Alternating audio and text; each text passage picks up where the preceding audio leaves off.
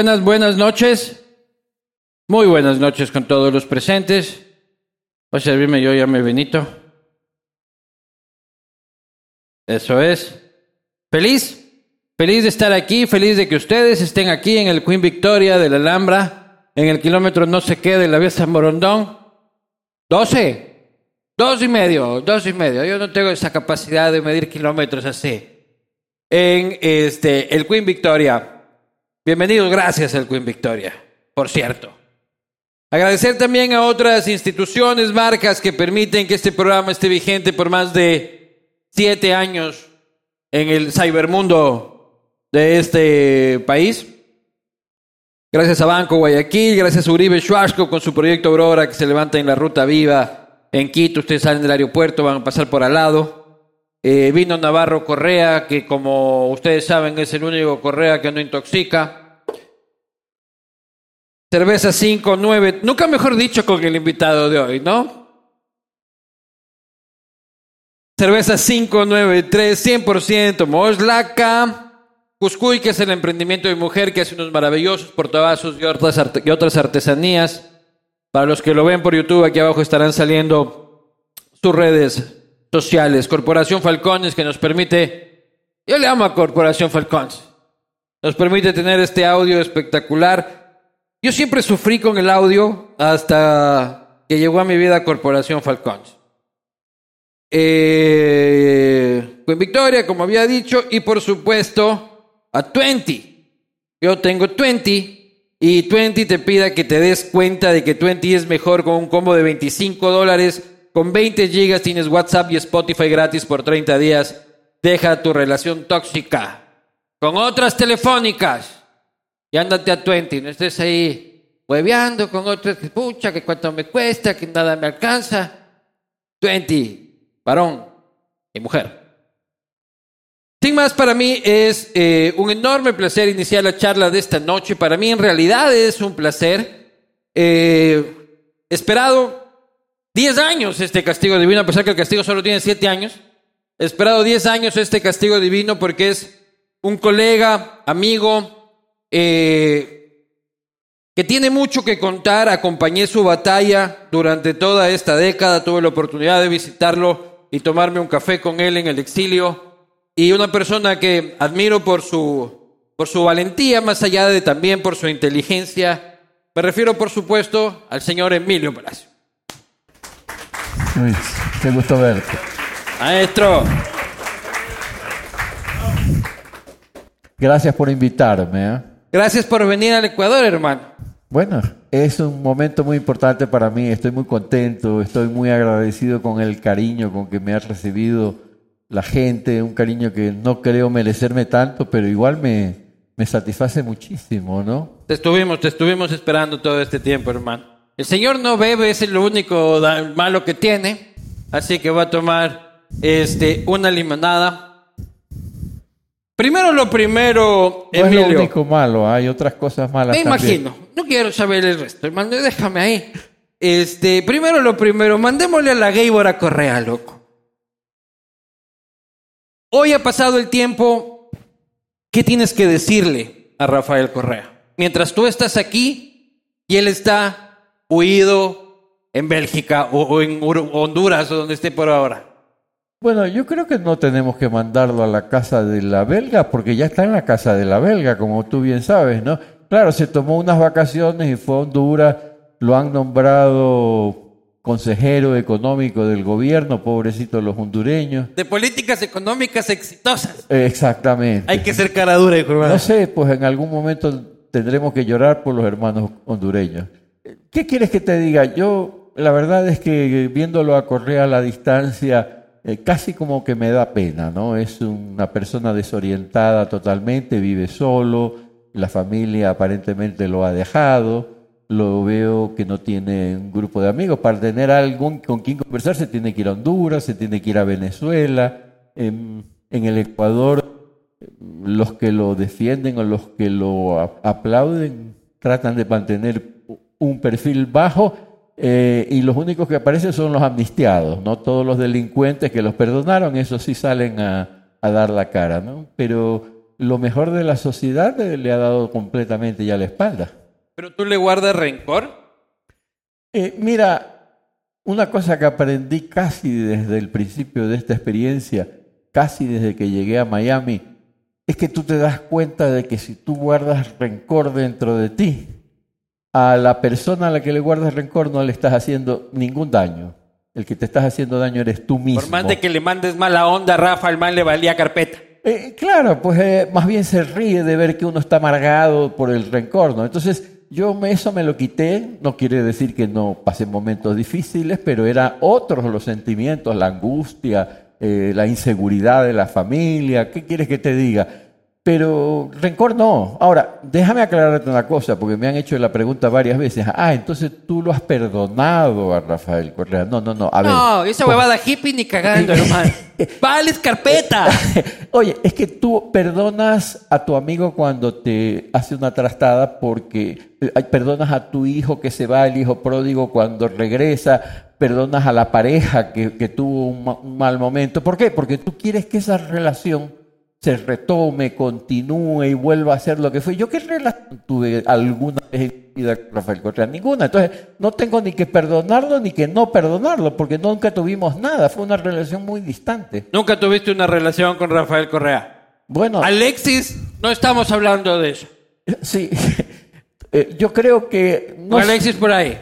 yo creo que esta gente de este gobierno quería tener relaciones con mucha gente, ¿no? Y pues no le dimos bola ni tú ni yo ni nadie más, entonces por eso reaccionaron como Pero reaccionaron. si te lo toparas en un aeropuerto del mundo, digamos que de aquí haces escala en Honduras, de regreso a Miami, te encuentras con un tipo con cara de amargado, un poco calvo, y termina siendo Rafael. ¿Qué le dirías si te lo topas así? Bueno, yo creo que lo primero que haría es agarrarme la billetera, agarrarme el celular. Yo no uso reloj, pero andaría viendo qué cosa, porque hay que tener mucho cuidado. Y después trataría de alejarme porque la habilidad de este hombre para empuñar los fondos públicos fue tan grande que, pues, que empuñar mi reloj, mi, mi billetera, para él ha de ser cosa de niños, no juego de niños. Entonces, mejor no juntarme con esa gente. Oye, volviste. Volviste a Guayaquil. Entiendo que es temporal. Vas a volver a Miami, ¿no es cierto? Voy a volver a Miami, pero no sé todavía cuál sea mi destino final. Manta. Esa huevada, ahí tiene que ser el destino final de todos los ecuatorianos en un momento. En alguna playa de Manabí, sin ninguna duda que sería Manta, muy hermano, la ciudad tiene todo, se pasa lindo. A- vas alguna- allá. algún pueblo también de la península de Santa Elena también. Eh, eh, yo en Miami me di cuenta de que las distancias hoy en día son otra cosa. Tú con internet, tú también lo sabes. Es como si como que estuvieras a la vuelta, ¿no? Pero, pero igual, eh, mira, eh, eh, un caldo de bola. Mi esposa hace el mejor caldo de bola del mundo. No hay quien le compita.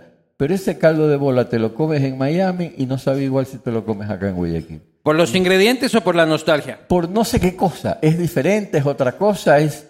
Y eso es lo que me ha pasado acá. Las playas de Miami, tú sabes, una arena blanquita, linda, preciosa. Eh, las muchachas de Miami, pues por supuesto son una, un espectáculo. ¿Y tu mujer si te deja ver eso? No, no, pues yo ahí me tengo que cuidar. Claro. Pero con este ojo ella no se da cuenta, estoy algo mirando. Claro.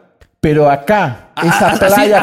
así superaste el exilio, dices tú. Eh, no, no, no, no. Con ella lo superé el exilio. Claro. Eh, claro, este es un ojito nada más. La- el bien. cariño, el amor es con ella. Todo lo es Claro. con ella. Pero la playa de, de cualquier playa del Ecuador no será tan blanquita, no será tan limpia. Por ahí encuentras una serie de cosas. Eh, los negocios de venta de comida no son tan preciosos. Pero no O sea, son una huevada las playas, estás diciendo Pero- Ecuador. pero bueno- no son tan lindas como Miami, Pero- están sucias, los negocios valen carpeta, pero No, no, porque lo que te provoca aquí adentro, eso no tiene, no tiene precio. típico ecuatoriano que se va a Miami, ¿no? Y dice, acá está bonito, pero... Pero, no. pero mejor es Ecuador. Claro, claro. No, que- no, no hay comparación, Luis. No hay como, como tú, tú cuando estuviste en Miami, que nos vimos allá, nos vimos en Miami Beach, eh, tú estabas ahí en un momento y sabías que ibas a regresar al Claro. Ecuador. Yo, yo, no, yo no sabía cuándo iba a regresar a Ecuador. Y entonces es un sentimiento que te está alando que te está alando y la frustración de no poder volver es tremenda. No, no, e- el exilio es, debe, debe ser tenaz. Algunos vimos este, junto a ti este, la lucha durante esos 10 años, no como tú, ni pagamos las consecuencias que, que tú pagaste, pero la prensa fueron días, eh, eh, di- días complejos. Bueno, tú estabas en esa época en La Hora y La Hora fue el primer diario de, casi llevado a juicio por... eh, Llevado a juicio, a juicio llevado penal. a juicio. Y el director de La Hora estuvo en el acto que convocó Carlos Vera en solidaridad conmigo y se paró allí y dio la cara. Yo tengo un grato recuerdo de todos ustedes en esa época. No, no, sí, fuimos siguiendo tu caso con solidaridad y con admiración, como decía al inicio, pero tú vuelves al Ecuador 10 años después y ¿qué encuentras de diferente? O sea, loco, Guillermo Lazo es presidente. O sea, esa huevada hace 10 años era inconcebible. Es como irte 10 años y que vuelvas y que el Deportivo Quito sea campeón del Ecuador. O sea, es una huevada, nunca lo pudiste haber imaginado eso. Yo no quiero opinar del Deportivo Quito porque tú sabes que de fútbol yo fui Claro. en mi vida dos veces al estadio y las dos veces que fui perdió Barcelona, así que... No vuelvas más, no, eso ya me lo han prohibido, así que no sé. O andas si que juega con Liga. A lo mejor si me piden que vaya a hacerle la malilla a alguien, lo haría. Yo sí creía que Lazo iba a ser presidente. Pero cuando te fuiste ni siquiera era candidato, ni había anunciado su candidatura. No, no, él, él ya había pensado, ya había comenzado a pensar, eh, de hecho, él tuvimos alguna reunión, una conversación, me, me dijo usted, Emilio, estoy pensando, ¿qué opina? Eh, si me meto en política. Ah, ya te estaba y, diciendo. y- y yo no quise decirle, lo pensé, pero no le quise decir, no, la verdad es que un banquero en el Ecuador llegar a ser presidente, pero claro, traté de más bien de darle ánimo. ¿Ya? Sí, sí, Guillermo, no, te, te Usted tiene todo, mucha- tiene todo. Oye, y, y bueno, me tuve que tragar mis palabras, porque el tipo demostró una gran capacidad y más que nada una gran tenacidad, una persistencia que muy pocos políticos han- ecuatorianos han tenido y que es el mérito que mayor mérito que yo le reconozco a él, ¿no? Y que le permitió llegar. Hablaremos, eh, hablaremos de, de- de eso, pero vamos otra vez hacia el pasado.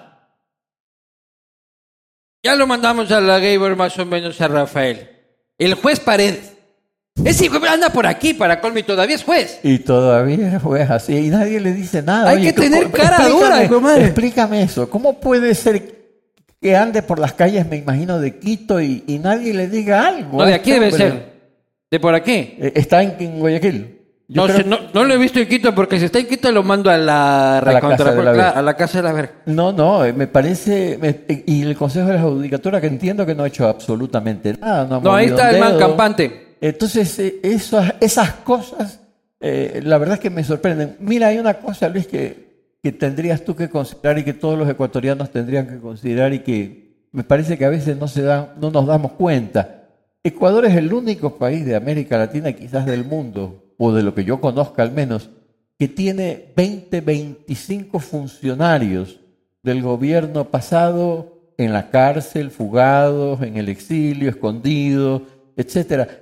En cualquier otro país tú encuentras uno, dos presos, tres corruptos presos. En Ecuador es toda una cúpula de líderes políticos del correísmo que terminaron donde terminaron. Es, es sorprendente. La, lo- lo- la parte negativa es que la lista todavía que falta es larga. Entre esos está Paredes, está Camilo Samán, está Rolando Panchana, Pero está el, el poeta Jorge el juez Paredes está en la último puesto de la fila para, para jugar. ti, pero no para mí, pues. Ah, te lo ah, le tienes hambre al juez No, Paredes, no, ¿no? no es hambre, Cuéntame tu plan Bueno, macabro ok. en contra del plan juez Ok, Paredes. es hambre, pero es hambre de justicia. No puede ser que un tipo le mandan la, el, el, el, el, eh, flash drive, el drive, y con la, todo redactado y lo único que él hace es firmar y antes él mismo lo dice en un video que está en YouTube. Mano, yo sí le cambié algo. En vez de 60 millones le puse 40 millones. ¿Y cuántas páginas fue? Un montón de, creo que eran 125, pero ya la memoria está Y creo que lo había hecho en una noche para colmo, alguna cosa así fue. Oye, termina la audiencia, nos dice pueden retirarse, nos vamos y a la mañana siguiente había leído todo el juicio que él no lo había leído porque él recién asumía la, el- el- la función del, de- del juicio porque al- había estaba reemplazando a otro juez. Claro. Él redacta eh, la, la, La sentencia la firma y la entrega en la mañana a la prensa. Es una cosa sorprendente. Y si te lo topas al juez, al juez Paredes, ¿qué le dices? ¿O también te cuidas la Bueno, billetera? creo que llamaría a la policía a ver si es que hay orden de captura. Creo que no, pero de todas no, maneras pues, lo es juez. intentaría. Es un juez de la patria, un magistrado. Bueno, hoy ser juez de la patria ecuatoriana hoy en día no significa nada. Cualquier- huevada, dice. Es, es peor que. Ahí sí puedes hablar mal. no, de las playas ecuatorianas no puedes hablar mal, pero No. de los jueces ecuatorianos sí. Claro, y siguen valiendo, hermano. Sí. No, Eso bueno, sí, hay eh. excepciones, hay excepciones. Ya, y también había excepciones antes. Siempre las ha Pero sí, la justicia ecuatoriana sigue valiendo. Oye, yo voy a ir soltando nombres porque hubo muchos nombres muy curiosos durante toda esa etapa. Allen Berbera, Gutenberg Vera. Oye, esos hijueputas no volvieron a ganar un caso después de eso. O sea, se acabó el gobierno de Correa y dejaron de ser los mayores, los mejores abogados del mundo, porque antes no había un juicio que pierdan. Bueno, eh, conmigo perdieron el juicio con Samán, acuérdate. Ya. Eh, para disimularlo, Camilo Samán se paró a última hora en medio de la audiencia y dijo, señor juez... Lo de la- Camilo el Matón. El, el Camilo, el ma- pido la palabra, pido la palabra. No, no, no, no, lo perdono. Porque él sabía que Iba la a sentencia de las ya estaba redactada y esa sentencia nos daba la razón a nosotros. Y lo del juicio del universo lo ganó con- en, los papeles, pero en la realidad acaba de salir la sentencia de la Corte Sí. Interamericana de Justicia. Oye, que Luis, eso es una rueda de molino que se la han amarrado en el cuello a, a Rafael Correa y la han botado al mar. Lo destroza desde el punto de vista jurídico, desde el punto político. Dice, la sentencia dice claramente eso fue una farsa, un teatro de títeres donde el titiritero hizo lo que le dio la gana. Sí, sí, y eso sabíamos desde el primer día que iba a terminar Por así. supuesto. ¿Lo de la corte o lo del acá? El caso, que internacionalmente era insostenible para el correísmo. es, así es. A pesar Bueno, de que mandaron a su juez cervecero, este, a su juez cervecero que metió la a la mano, corte. Que yo estoy seguro que Intentó metió. meter la mano Palmiño. Yo creo que la metió. Eh, no, yo no, nunca estuve tan seguro del triunfo en la corte, Luis, porque ahí hubo primero la mano de, de este señor, el juez de la eh, corte cervecera, que sin duda, eh, según los reglamentos, él no puede intervenir porque es ecuatoriano. Claro. Pero tú sabes que en Pero los abajo se mueve la huevadilla, se- pues. Exactamente. Y luego está el procurador, pues. Íñigo. Uy, Como dices Íñigo. que Íñigo es correísta. No, no, eh, mira, ahora está de moda eso, ¿no? Con esta mano soy correísta Claro. y con esta mano soy anticorreísta. O solo dices que es maleta. No, sé, no, que- no es que es maleta, él sabe perfectamente lo que quiere. Hoy me conviene favorecerlo a Correa, hoy me conviene atacarlo a Correa. Ah, tú dices que Íñigo es bailarín. Y mal bailarín además. Hijo y puta. mal bailarín. Cuando se, cuando se inicia el juicio y, y yo tengo que salir corriendo a Miami, le preguntan a Íñigo Salvador, ¿y usted qué opina de Emilio Palacio, exilado político? En ese tiempo como jurisconsulto, analista, Era- decano de la universidad. de, de la Universidad Católica tenía, ocupaba un cargo ahí. Decano, creo que era. "Ese- Ese señor no es un exilado, ese señor es un fugado de la justicia porque le dio la gana de irse a Miami. ¿Ves esa huevada? Y a los pocos semanas, Correa lo contrata como abogado. Para el juicio, ¿te acuerdas tú del glifosato, las, las fumigaciones de En frontera. en la frontera con Colombia? Que por supuesto ese juicio del Ecuador no sacó nada. ¿Cuánto habremos gastado en ese juicio? ¿Y cuánto le habremos pagado a Íñigo Salvador? Y entonces, ¿cuál es la actitud de él en el juicio, en la- ante la corte? Primero intentó defender la actuación de Paredes y de Correa. me jodas, ¿en serio? Sí, cuando vio que eso era, era imposible, retrocedió. No, no, sí, dijo, la verdad es que ese juicio fue una barbaridad, pero Igual ha perdido todos los casos. Este, no, no ha ganado uno, creo. O si es que hay alguien en la Procuraduría que me, que me convenza de lo contrario. en, en- en mi caso creo que lamentablemente sí, sí obtuvo un pequeño triunfo, te voy a explicar, porque cuando vio que no podía sostener eso, Reconoce. entonces cambia. Y ya en las últimas etapas del proceso va y dice, sí, sí, esos juicios son una barbaridad. Pero el señor Palacio lo perdonaron. Y como lo perdonaron, entonces No no, le pasó nada. nada. no sufrió nada, no tuvo... ¿Y por qué se fue a Estados Unidos? Porque quiso. Él se fue a Estados Unidos porque quiso. No tuvo ninguna consecuencia. ¿Y te fuiste porque quisiste? Me, me fui porque quise salvarme, porque quise que no me metan preso. Galo Chiriboga, tú recordarás que le dijo a la prensa el jueves el señor Palacio tiene que estar en mi oficina para que me dé explicaciones sobre las investigaciones del 30 de septiembre que este le está realizando. Lo que me estaba diciendo es vente y yo te cojo preso. Pero vamos a retroceder entonces en el tiempo, Emilio. Tú eras una vaca sagrada del periodismo. Hoy mismo tenía un almuerzo con una persona y me dice, para ir a ver a Emilio Palacio en el universo, era como ir a ver al Papa. O sea, era un tipo ahí todopoderoso. Eh, Que, eh, Luis, no, no es así. Eh, no te digo yo lo que me- contestaba yo mismo mi teléfono, yo no tenía Ya, secretaria. Pero eres un tipo enormemente influyente porque ser el editor, eh, de, el editor de opinión del mayor diario sí, del pero, país. Pero alejado de la gente no.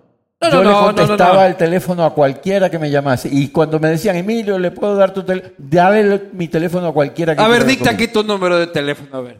Bueno, es que ya no tengo el mismo teléfono, Ah, era ya, teléfono ya, ya, del universo. Nos dicta el número de César Pérez ahí para que lo jodan al majo. No, te doy mi teléfono en Estados Unidos si alguien me quiere llamar. A ver. 786-972-4612. Para contratos, este. ¿Cómo era el, el- el de Aladino, así? Sí, sí, sí.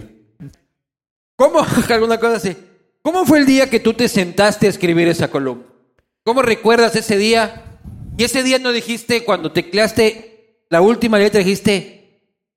Porque eso hacíamos todo el tiempo nosotros. O sea, como, verga, esa huevada me va a joder. No, yo sé lo contrario y te voy a explico por qué. Tú recordarás que yo ya había tenido el juicio con Camilo Samán. Yo escribí Camilo Samán el matón. Sí. Eh, eh, em, eh, Samán que... Es un titular un poco duro, ¿no? No creo que sea él, creo que Gutenberg Vera es, el, es más ignorante que Samán. Pensó que matón quería decir el que mata, el asesino. Entonces, ¿qué quiere decir matón, pues? Eh, eh, eh, busca el diccionario de la Real Academia de la Lengua. El que mata es matador, es asesino. El matón es el prepotente. Eso es verdad. Esto está en, la- en el diccionario de la Real Academia. Y tanto es así que recordarás que Correa le había dicho a, a Nebot el matón del barrio. Claro, claro, claro. Entonces, escribo eso yo, eh, el, el Camilo el matón, y, y me llevan a juicio. Y lo ganamos ya en la segunda instancia con las completas y estuvo duro y difícil. O sea, Y cuando escribiste el del 30S, vos sabías lo que se venía. ya sabía yo que había que tener mucho cuidado. Entonces había hablado con, con mi abogado y amigo Jorge Alvear, que anda por ahí, este, y había, él me había dicho, mira, ten- cuando digas esto, ten cuidado, cuando digas, eh, te pueden agarrar por acá. Como Entonces, periodistas pasábamos hablando más con Eh, abogados que con periodistas. Entonces yo escribí el artículo pensando, a ver, con este me pueden caer, con... no, no, no, entonces le modifico y todo lo hice. Mira que el, el artículo ni siquiera menciona a Rafael Correa, el dictador, el dictador, el dictador. Y al final, yo no lo acuso a Rafael Correa de nada con respecto al 30 de septiembre. ¿Por qué no lo acusé en ese momento? Porque no tenía las pruebas materiales de lo- de- de- del crimen que se cometió. Como no tenía las pruebas, no podía... Decías, en algún momento será juzgado. alguien, alguien lo podría acusar. Luego yo conseguí Pero esas son las huevadillas que hacemos los políticos de No. la bría en algún No, momento. no, no, Es no. posi- no los políticos, sino los periodistas en Tampoco. algún momento que No. dice que El uno, cas- uno quiere putear de lado y uno sabe cómo putear no, de no, lado. No, no, no. El castellano es el castellano. Hernán Rodríguez sirve- Castelo Claro, era miembro de la Real Academia de la Lengua y él emitió un informe sobre lo que yo había Sí, escrito en sí. ese artículo. Pero Emilio, no me jodas. Uno utiliza palabras para decir, y esa es la historia del periodismo en el mundo, para decir cosas sin decir. Eh, Y sin decirlo, Bueno, legalmente te defiendes, pero apelando a la inteligencia del lector, es lo que tú me dices. Yo decía el dictador, el dictador. Yo nunca dije Correa. Pero todos los que leíamos el fucking artículo eso era sí. Rafa. No, no, y cuando el abogado dijo, ¿usted se refiere a Correa? Sí, sí, me refería a Correa. Pero lo que te quiero decir es que desde el punto de vista jurídico no había ninguna Claro, posibilidad. claro. Pero déjame decirte, eso de que los, nosotros decimos una cosa para decir otra cosa es la tesis de Correa, pues. Acuérdate que cuando me saca del Palacio de Gobierno el 19 de mayo del 2007, él discute con Carlos Gijón ese tema. Carlos Gijón le dice, mire, las palabras a veces tienen un doble sentido. Y él, y- ah, y entonces, ¿qué quiere? ¿Cómo se llama el mástil mayor de Claro. los veleros? eh, La que- verga. ojalá, pues ya lo dijiste tú, no lo tuve que decir yo, que no me gustan decir mal. Y efectivamente, ese es el nombre técnico del mástil mayor. Claro. ¿Eh? Entonces Correa dice, eh, pero ahí sí él estaba utilizando ese término para denigrarnos a nosotros. No, pero yo lo no. que- lo Yo- que- lo- acá era la, la- usted acusó de un delito al presidente. Te van a ayudar, te van a ayudar a mejorar el audio porque hay una interrupción enviada por Rafael Correa. Está boicoteando. Este hombre es de Venezuela, así que hay que dudar, ¿no? El que está atrás. Si te toca algo más, me avisas, No, ¿no? no, no, no, no, está muy bien. Pero Me, hubieras, me- me gusta. hubieras mandado a una señorita, hubiera sido mejor. Oye, y, y la señora, eh, te viniste de vacaciones sin señora, ¿no? Ah, claro. Vamos, eh, vamos a corregir hasta mientras tomarate tu limonadita, hermano. Lo que yo te decía es que el periodismo y la literatura y el teatro y el arte en general y el periodismo tiene ciertas vinculaciones con el arte en general. Siempre han buscado la forma de referirse a las dictaduras, a... ¿Ya está? Señor de Venezuela, a ver, probemos. Hola, hola, hola. Perfecto. Siempre he buscado la forma de referirse a los dictadores sin nombrar. Lo hacía García Lorca, lo hizo Picasso en el Guernica, este siempre cuando estás ba- bajo un régimen de censura, tienes que encontrar otras formas de comunicación con la gente para mandarles un mensaje. Y yo lo hacía en las portadas de la hora todo el tiempo, ¿ya? Salía el de Maná diciendo viva la libertad de expresión y el más se refería al Congo belga, ¿ya? Y yo ponía la foto del Maná con la frase viva la libertad de expresión, ¿ya? Pero la Corta eso, Rafa, para que te va a servir. pero el término dictador no es un insulto, no es un adjetivo, es una categoría sociológica. Es la persona que acumula todo el poder. Y yo nunca Pero es negué. peyorativo. No, no. En los estándares actuales de la democracia, sí. Sí, por supuesto, si es una democracia, decirle dictador a alguien que es... Pero eso no era democracia, no sé qué opinas tú. Ni cagando. Eh, pues, Bueno, entonces, era un dictador. Correa se convierte en un dictador cuando logra acabar con la división de poderes. Y yo, cuando en el juicio preguntan, ¿y ¿usted se refería a Correa? Sí, sí, yo me, yo me refería a Correa. Y yo me acuerdo esas imágenes del man todo prepotente con Gutenberg y Wallenberg, este, a- a- aquí al lado y el man así como, co- co- co- y, y vos salías y te lanzaban huevos. Yo veía esas imágenes y bueno, no lo podía fue, creer. a- a- eso fue cuando terminó la audiencia y salimos. Totalmente. Yo Pero baja- el día que tú escribías el artículo, tú pusiste punto final, enviar, y dijiste, es una puteadita más. O dijiste, este artículo me va a cambiar la vida como te cambió. Oye, dile, ahora sí que venga una señorita que arregle esto porque Sí. se volvió a caer. Señorita de Venezuela, y de ahí una Venezuela. No, no, se- este, no, no. Yo, eh, todos los artículos que yo escribía existía, yo sabía el peligro de que hubiera alguna consecuencia. De ese en particular tuve el mismo temor o la misma preocupación Normal. que con cualquier otro. Todos eran una preocupación. No había un solo artículo que no lo fuera. Porque a mí me sabe contar Bonil y lo cuenta en el castigo divino Bonil, en el primer castigo divino que existe. Y dice que te mandaba a ti, como editor de, de- de- de la opinión, las caricaturas y que tú le decías, oye Bonil, no estará muy duro esto con Rafael, este, ¿te parece que no se te está yendo la No, mano? con Rafael nunca. Y tú, dale, hijo de No, puta. no, con Rafael no. Lo que ocurre es lo siguiente. eh, Bon- eh, Bonil y el pájaro Febres Cordero cambiaron muchísimas cosas en el periodismo ecuatoriano. No, son unos cracks, Eh, eh, admiración bueno, total. Por supuesto. Y una de las cosas que, que cambiaron es que empezaron a utilizar palabras fuertes eh, sin que pareciera al lector que se trataba de una mala palabra o una vulgaridad. Pero al inicio era, era una cosa nueva. Recuerdo que, por ejemplo, el pájaro escribió un artículo donde decía, y eso es una pendejada.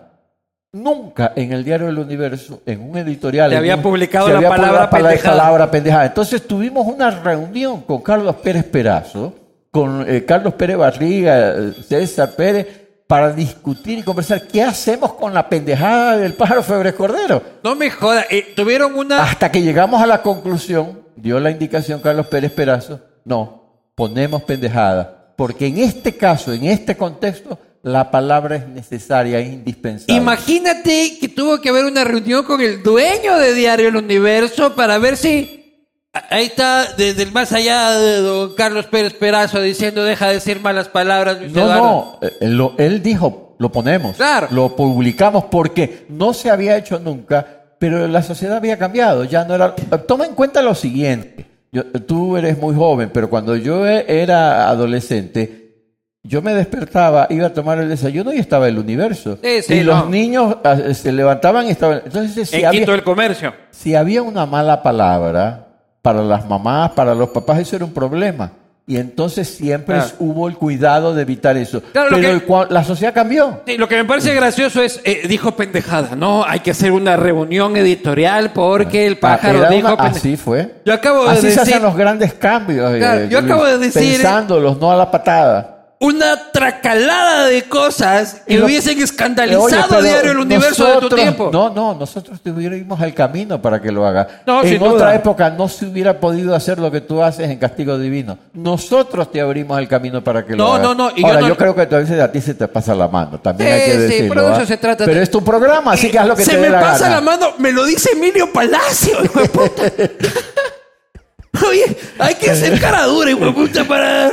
Pero, pero es tu programa, así que haz lo que quieras.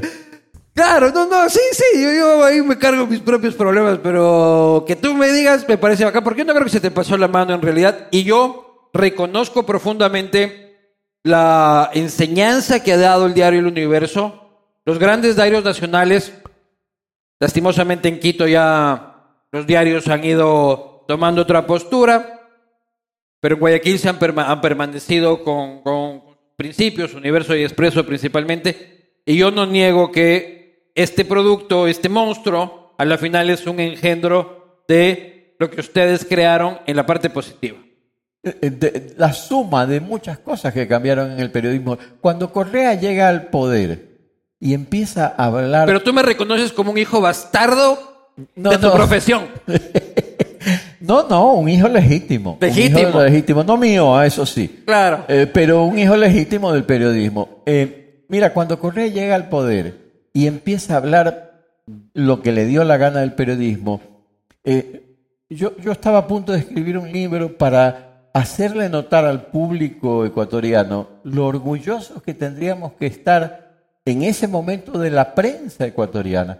En ese momento, Carlos Vera y Jorge Ortiz habían revolucionado las entrevistas de televisión. Sin duda. Cuando yo era joven, el entrevistador le decía al ministro, más o menos, señor ministro, ¿qué quiere que le pregunte? Y el ministro hablaba una hora y luego no le, eh, Jorge Ortiz y Carlos Vera le cayeron encima. El pájaro Febres Cordero revolucionó el, el humor en la prensa escrita, incluyendo las palabras que ya te he mencionado. Bonil lo mismo, cambió completamente. Yo me acuerdo que en una ocasión en la portada del diario El Universo publicamos los 12 políticos más influyentes del Ecuador en este momento. En un extremo estaba León Febres Cordero y en otro extremo estaba el líder de la CONAI, ¿cómo se llamaba en ese momento el que cargó el colchón? ¿Te acuerdas? Este, Vargas. Vargas. Antonio Vargas. Y alguna gente se quedó asombrada de que por primera vez un líder indígena se lo ubicaba como Salía en la portada del no, Universo. No, eso, no, eso sí había salido. Se le daba la categoría de uno de los líderes políticos más influyentes del Ecuador. Y te Ah. estoy hablando años antes de Correa. El universo... Es que con- años antes de correr la Conalle para los guayacos era una cosa así de la luna, pues hermano. Esa cosa era muy lejana. Y nosotros trajimos esa, esa realidad a Guayaquil. En Quito comenzó en el año 90, tú lo recordarás cuando Con hicieron el levantamiento Borja, con Borja, y Rodrigo el Borja. universo le, con- le- le mostró al país esa realidad, con todas las cosas positivas y negativas que tenía. Es mentira que nosotros estuviésemos cerrados a la realidad social, a los graves problemas No, no, no. sociales del Ecuador. Oye, y ahora Como que es mentira también que no le hayamos dejado entrar a Correa. Tú sí sabes que yo lo invité a Correa que escriba el universo. No me Dos jodas. artículos escribió. Pero del Rincón del Vago habrá copiado el. ¿verdad? No sé Porque si... el man escribe ese libro de la banana república No, eh, bastante, bastante malo. más que malo, que además eran malos, es que no los leyó nadie. porque lo que hacía yo en ese Pero momento... así se empieza, pues. O sea, tal vez truncaste una carrera de No, un gran periodista. no, yo teníamos la costumbre de hacer el columnista invitado. Buscábamos, veíamos algún joven que nos parecía eh, talentoso, lo invitábamos como columnista invitado. Todavía Gabri- existe el Gabriela Calderón, por ejemplo. No era, nadie sabía quién era Gabriela Calderón. Publicamos un artículo, publicamos dos artículos y enseguida tú empiezas a recibir el- la reacción. Oye, ¿quién es esa chica tan inteligente? Sí, sí, sí, no, Gabriela Discrepaban, algunos a favor, otros en contra, pero tú veías la reacción. Eh, Rafael Correa le, pu- le publiqué dos artículos cuando, antes de ser ministro de Finanzas, cuando nadie sabía que existía. Escribió uno sobre el FMI y otro sobre las elecciones a la presidencia norteamericana. Y después traté de escuchar alguna reacción. Nadie había leído. Pero tú los, lo- leíste, tú los leíste y eran malos.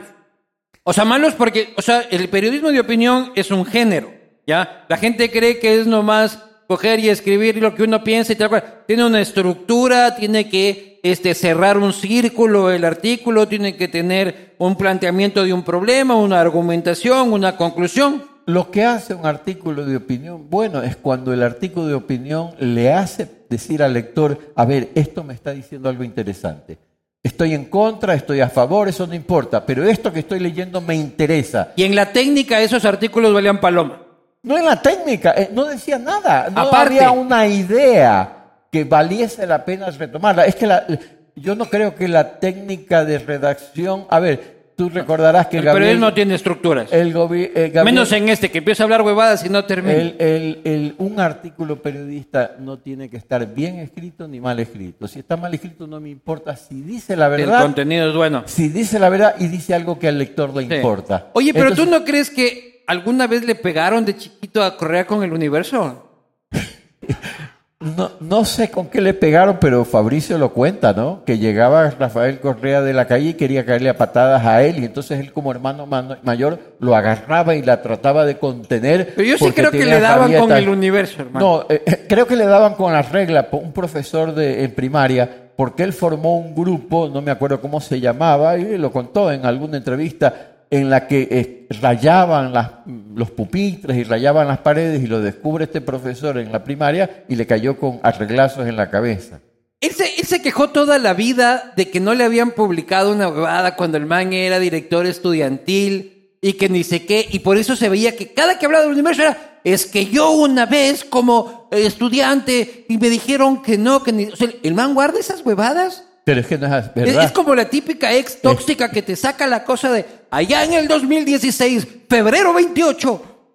Yo cuando él hace esa declaración me fui al archivo del diario del Universo. Tenemos todos los teníamos todos los periódicos de la Fundación ejemplar guardado y me pongo página por página a revisar. Después de que él publica ahora un aviso pagado, que él dijo que por ese aviso pagado se lo recibió en el Universo, se enviaron reporteros a la, a la Universidad Católica, se le tomaron fotos con Gustavo Novoa inaugurando unas obras. Él eh, organizó una semana de de La Paz o algo así con músicos y se le dio una cobertura impresionante en el diario del Universo. Y luego, te estoy diciendo, le publicamos dos artículos porque yo lo invité.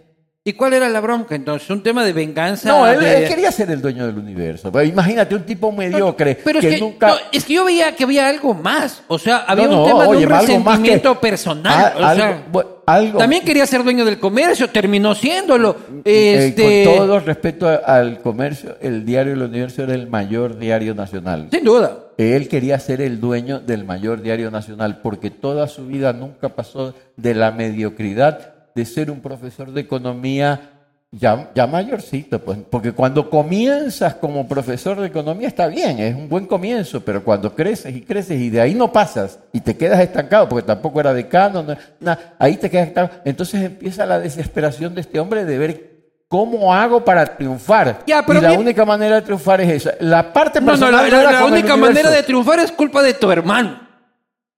Bueno, Básicamente. ah, eh, pregúntaselo, Alfredo. Lo cual es Pregúntaselo, Alfredo. absolutamente paradójico porque nosotros conocimos al señor Correa, que era este articulista fracasado del universo. No lo conociste por el universo, sino, sino como porque tu hermano lo nombró ministro de Finanzas. Porque para quien está viendo esto y no sabe, el señor es hermano del expresidente de la República, el doctor Alfredo Palacio. Finanzas. Así es.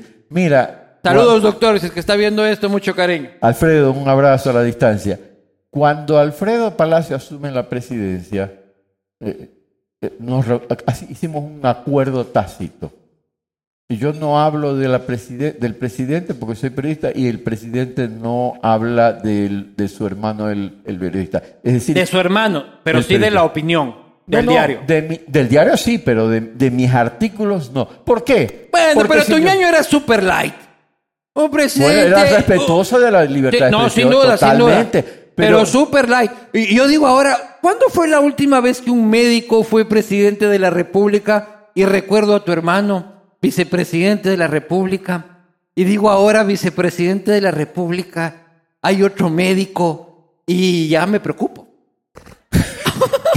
que vaya en un futuro gobierno a nombrar otro ministro de finanzas que nos No, más no, todavía. de que un médico termine este mandato.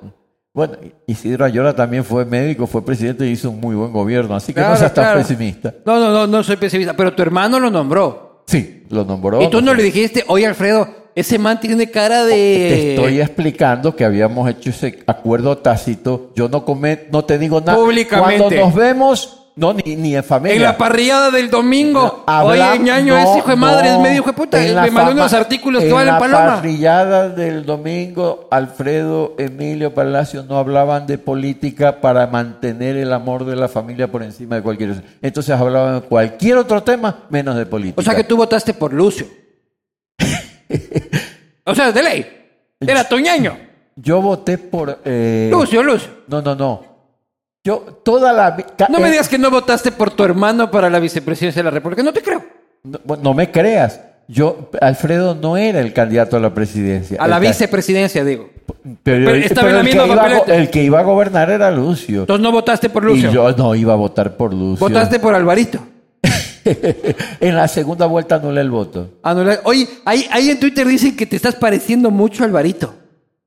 Eso, eh, eh, el problema es. Nunca has que- dicho así como cuando estás así frente al espejo y dices, Oye, "Hue puta, hice- estoy igualito que Alvarito, pero me falta el billete. Me encantaría que por mi, pareci- mi supuesto parecido a Alvarito yo fuese con un cheque al banco y me lo cambiasen, pero no, no ha servido, no ha funcionado. Las cajeras del banco no encuentran ese parecido Claro, que la lo gente- único bueno de parecerse a Alvarito eh, debe ser la cuenta bancaria. Pero pues, no o sea, funciona, así que no me parezco para Claro, yo, yo tampoco estoy muy lejos de, de- de parecerme a Alvarito. Pero cuando él nombra, tu hermano, no Alvarito, este, a este man, ¿tú qué opinaste? Cuando lo viste y vos dijiste, este man me mandó unos artículos que valían paloma.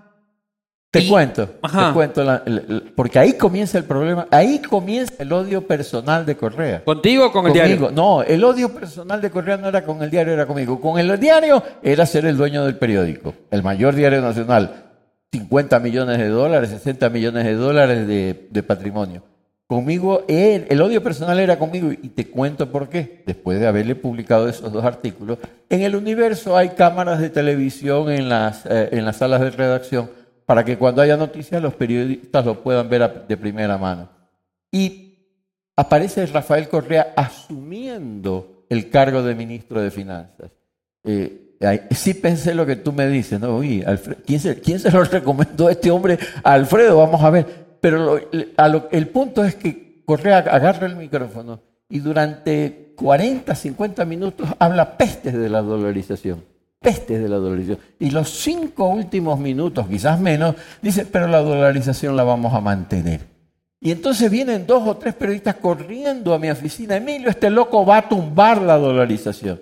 Y yo le digo, un momentito, eso no dijo. Las palabras son muy importantes. Él habló mal de la dolarización, pero dijo que la va a mantener. Ah, terminaste defendiendo en la redacción del universo a Rafael. No, y que vete que no, la no. vida es paradójica. No, no, tranquilos, él es un buen muchacho. No, Este, no, no. El titular, el, el titular fue, el ministro de Finanzas promete no tocar la dolarización, que es exactamente lo que había ocurrido. Pero- el ministro de Finanzas critica la dolarización, pero promete sostenerla. Ese era el titular completo. Al- No, no, el critica- Emilio, el- ese era el titular completo. El critica bien en el texto.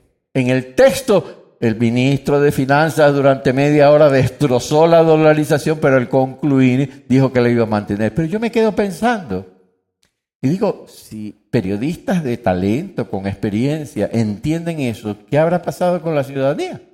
Y entonces escribo un artículo donde más o menos digo ministro de Finanzas, Rafael Correa, a los dos días de haber asumido el cargo.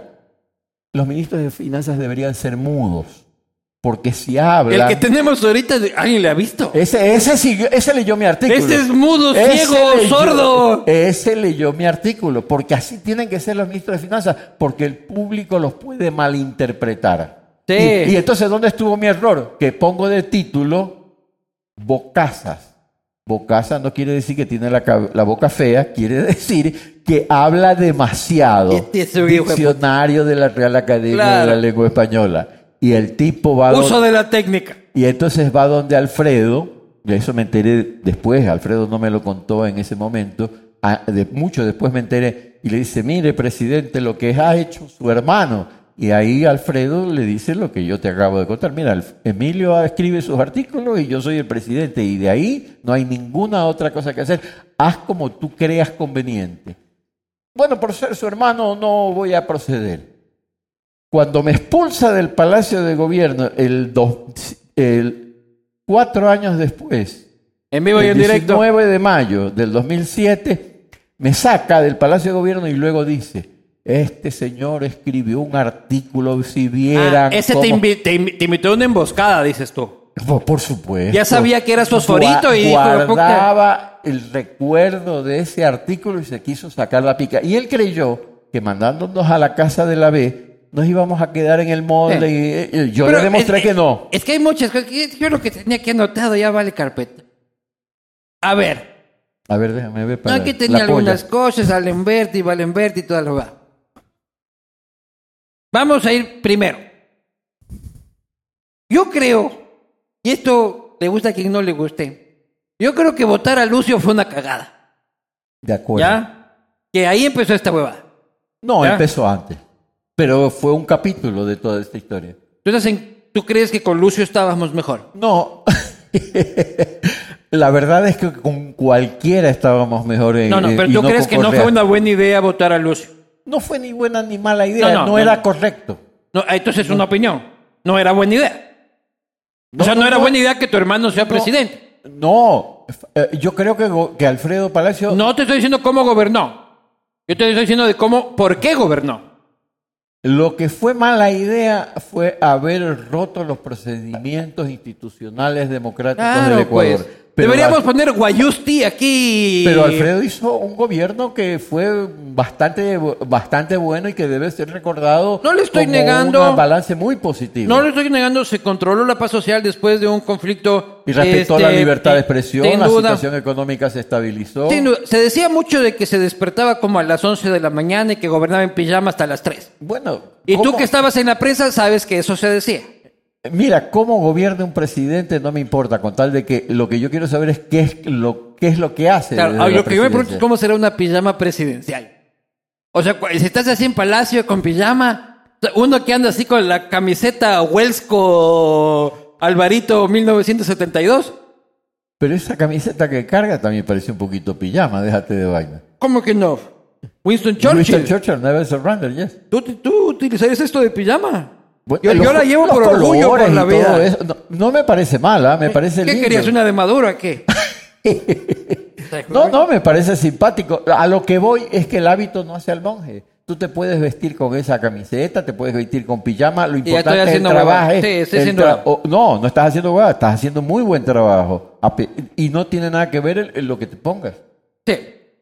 Ese era un, un, un- flashback que quería, no quería quedarme. Pero tú, ¿alguna vez conociste a Rafael antes? Cuando te manda los artículos, cuando tuviste alguna conversación antes de que él sea ministro y digas, hola señor, Él lo- eh, me manda los artículos sin vernos.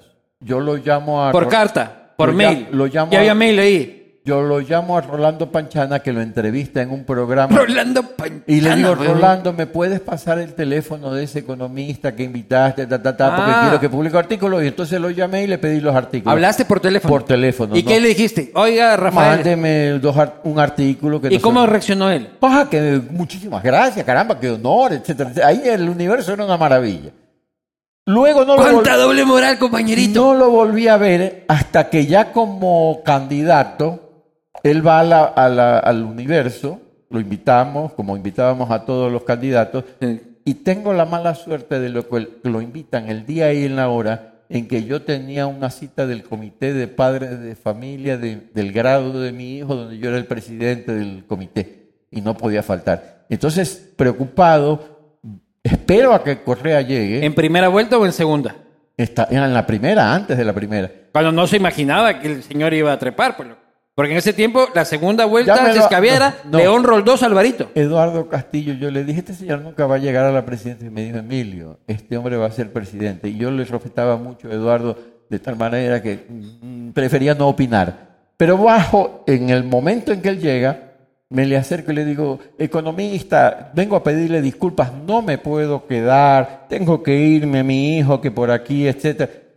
Y él me pone una cara, ¿viste? ¿Te acuerdas de la cara que le puso a Uribe cuando le dio Sí. la- esa misma cara me pone a mí? En lo de Angostura. Me la misma cara, me- y yo digo, ¿qué le pasa a este hombre? ¿Por qué me pone esta cara? Era por el artículo. El man venía a frentearte. venía por el artículo de Bocasas. Claro.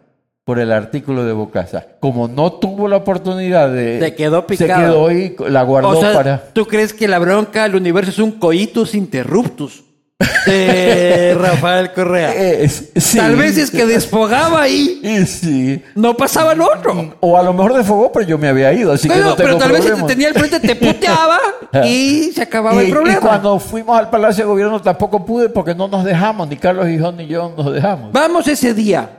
Eran las primeras sabatinas las que hacía en Palacio, las primeritas sabatinas. Luego fue toda esta parafernalia de las sabatinas. Tú llegas ese día, no me quiero que me cuentes lo que todos vimos. Quiero que me cuentes lo que no vimos. Tú llegas, llegas primero, te sientas, él se sienta después, él te recibe. ¿Y qué pasa después de que tú sales cabreado por la puerta? Bueno, él se para, está, está filmado. Si no me cuentes lo que ya está filmado. Cuéntame el antes y el después. Bueno, el antes es la noche anterior al evento. Yo recibí una llamada, estaba en el, en el archivo del diario El Universo buscando periódicos eh, de otras épocas para una investigación que yo estaba realizando y me llaman por teléfono y dicen, el presidente lo invita a una, eh, al Palacio de Gobierno para hablar sobre libertad de expresión. Y yo le digo, mire, yo soy editor de opinión y por tanto no hago entrevistas, no hago noticias, eso es el área de redacción, por favor hable con el editor de general. No, no, es que esto es un debate sobre libertad de expresión. Y entonces ya no tenía excusa para decir que no, porque era un debate, son ideas. Claro. Venga acá, lo arrastro a ese muchachito, dijiste vos. Eh, Esto es un debate que vamos a ver. Llego, entro al Palacio de Gobierno y ahí vino la sorpresa. Eh, Era un salón, 200, 300 personas, todos Con correístas. Rafa, Rafa, Eh. Rafa, Y Rafa, adelante- Rafa, ¿cómo adelante- te queremos, Rafa? Y adelante un grupo de, de adolescentes de un colegio. Recuerdo que la- el suéter celeste. Puteándote. No, no, no, hasta ese momento todos tranquilos, eh, todos aplaudiendo a Rafa, pero ninguna agresión contra mí. Creo, que vinieron algunos de ese colegio, creo que por ahí al fondo. Me, me gustaría hablar con alguno de esos muchachos. Han pasado. Ya deben ¿qué? tener 25 años y deben estar Estamos hablando arrepentidos. del, 2000 del, 2000 del 2007. Eh, Me gustaría escucharlos a Si ver es que qué- tú eres uno de esos muchachos, él ya dio el número, retrocede Por YouTube favor, hasta llámame. Quiero atrás. saber qué opinas Claro. de lo que pasó ese día.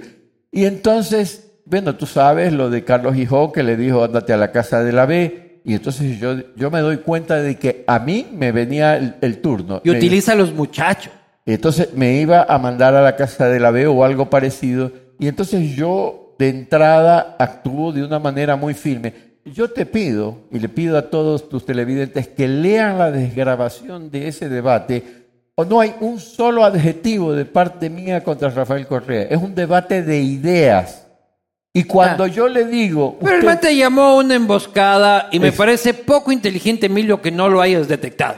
Lo detecté, te digo que cuando... Pero ya cuando estás metido en la cagada, pues. Es que querías que no vaya, me estaban... Pero vos ya sabías de que el tipo te tenía hambre desde antes. No, no lo sabía. Yo no me había enterado de que del Pero el man te dio esa mirada de Uribe ahí en la redacción. hubiera sido infantil de mi parte que por una mirada ya sacar conclusiones. Alfredo- Usted me vio mal, presidente, Alfredo no voy me a ir. había contado lo del artículo, la reacción de Correa sobre- el artículo. Yo sab- no sabía que él había, lo, se había enojado y además me O había sea, ahora es culpa de Alfredo, dices tú. Eh, No, él Ya. hizo muy bien. Nosotros Doctor habíamos Alfredo. acordado no hablar, No, no, está bien. intercambiar información. Y el man coge y pide que te saque. No pide que me saque. Sí, bueno, sí. Sáquenlo a este señor. Mira, no dice retírese. No dice acompáñenlo. No, no, Dice, sáquenlo. Sáquenlo. Es como, como matón de Y discoteca. antes de que me agarren, yo me levanté y me fui. ¿Y qué pasa cuando se abre esa puerta y vos sales?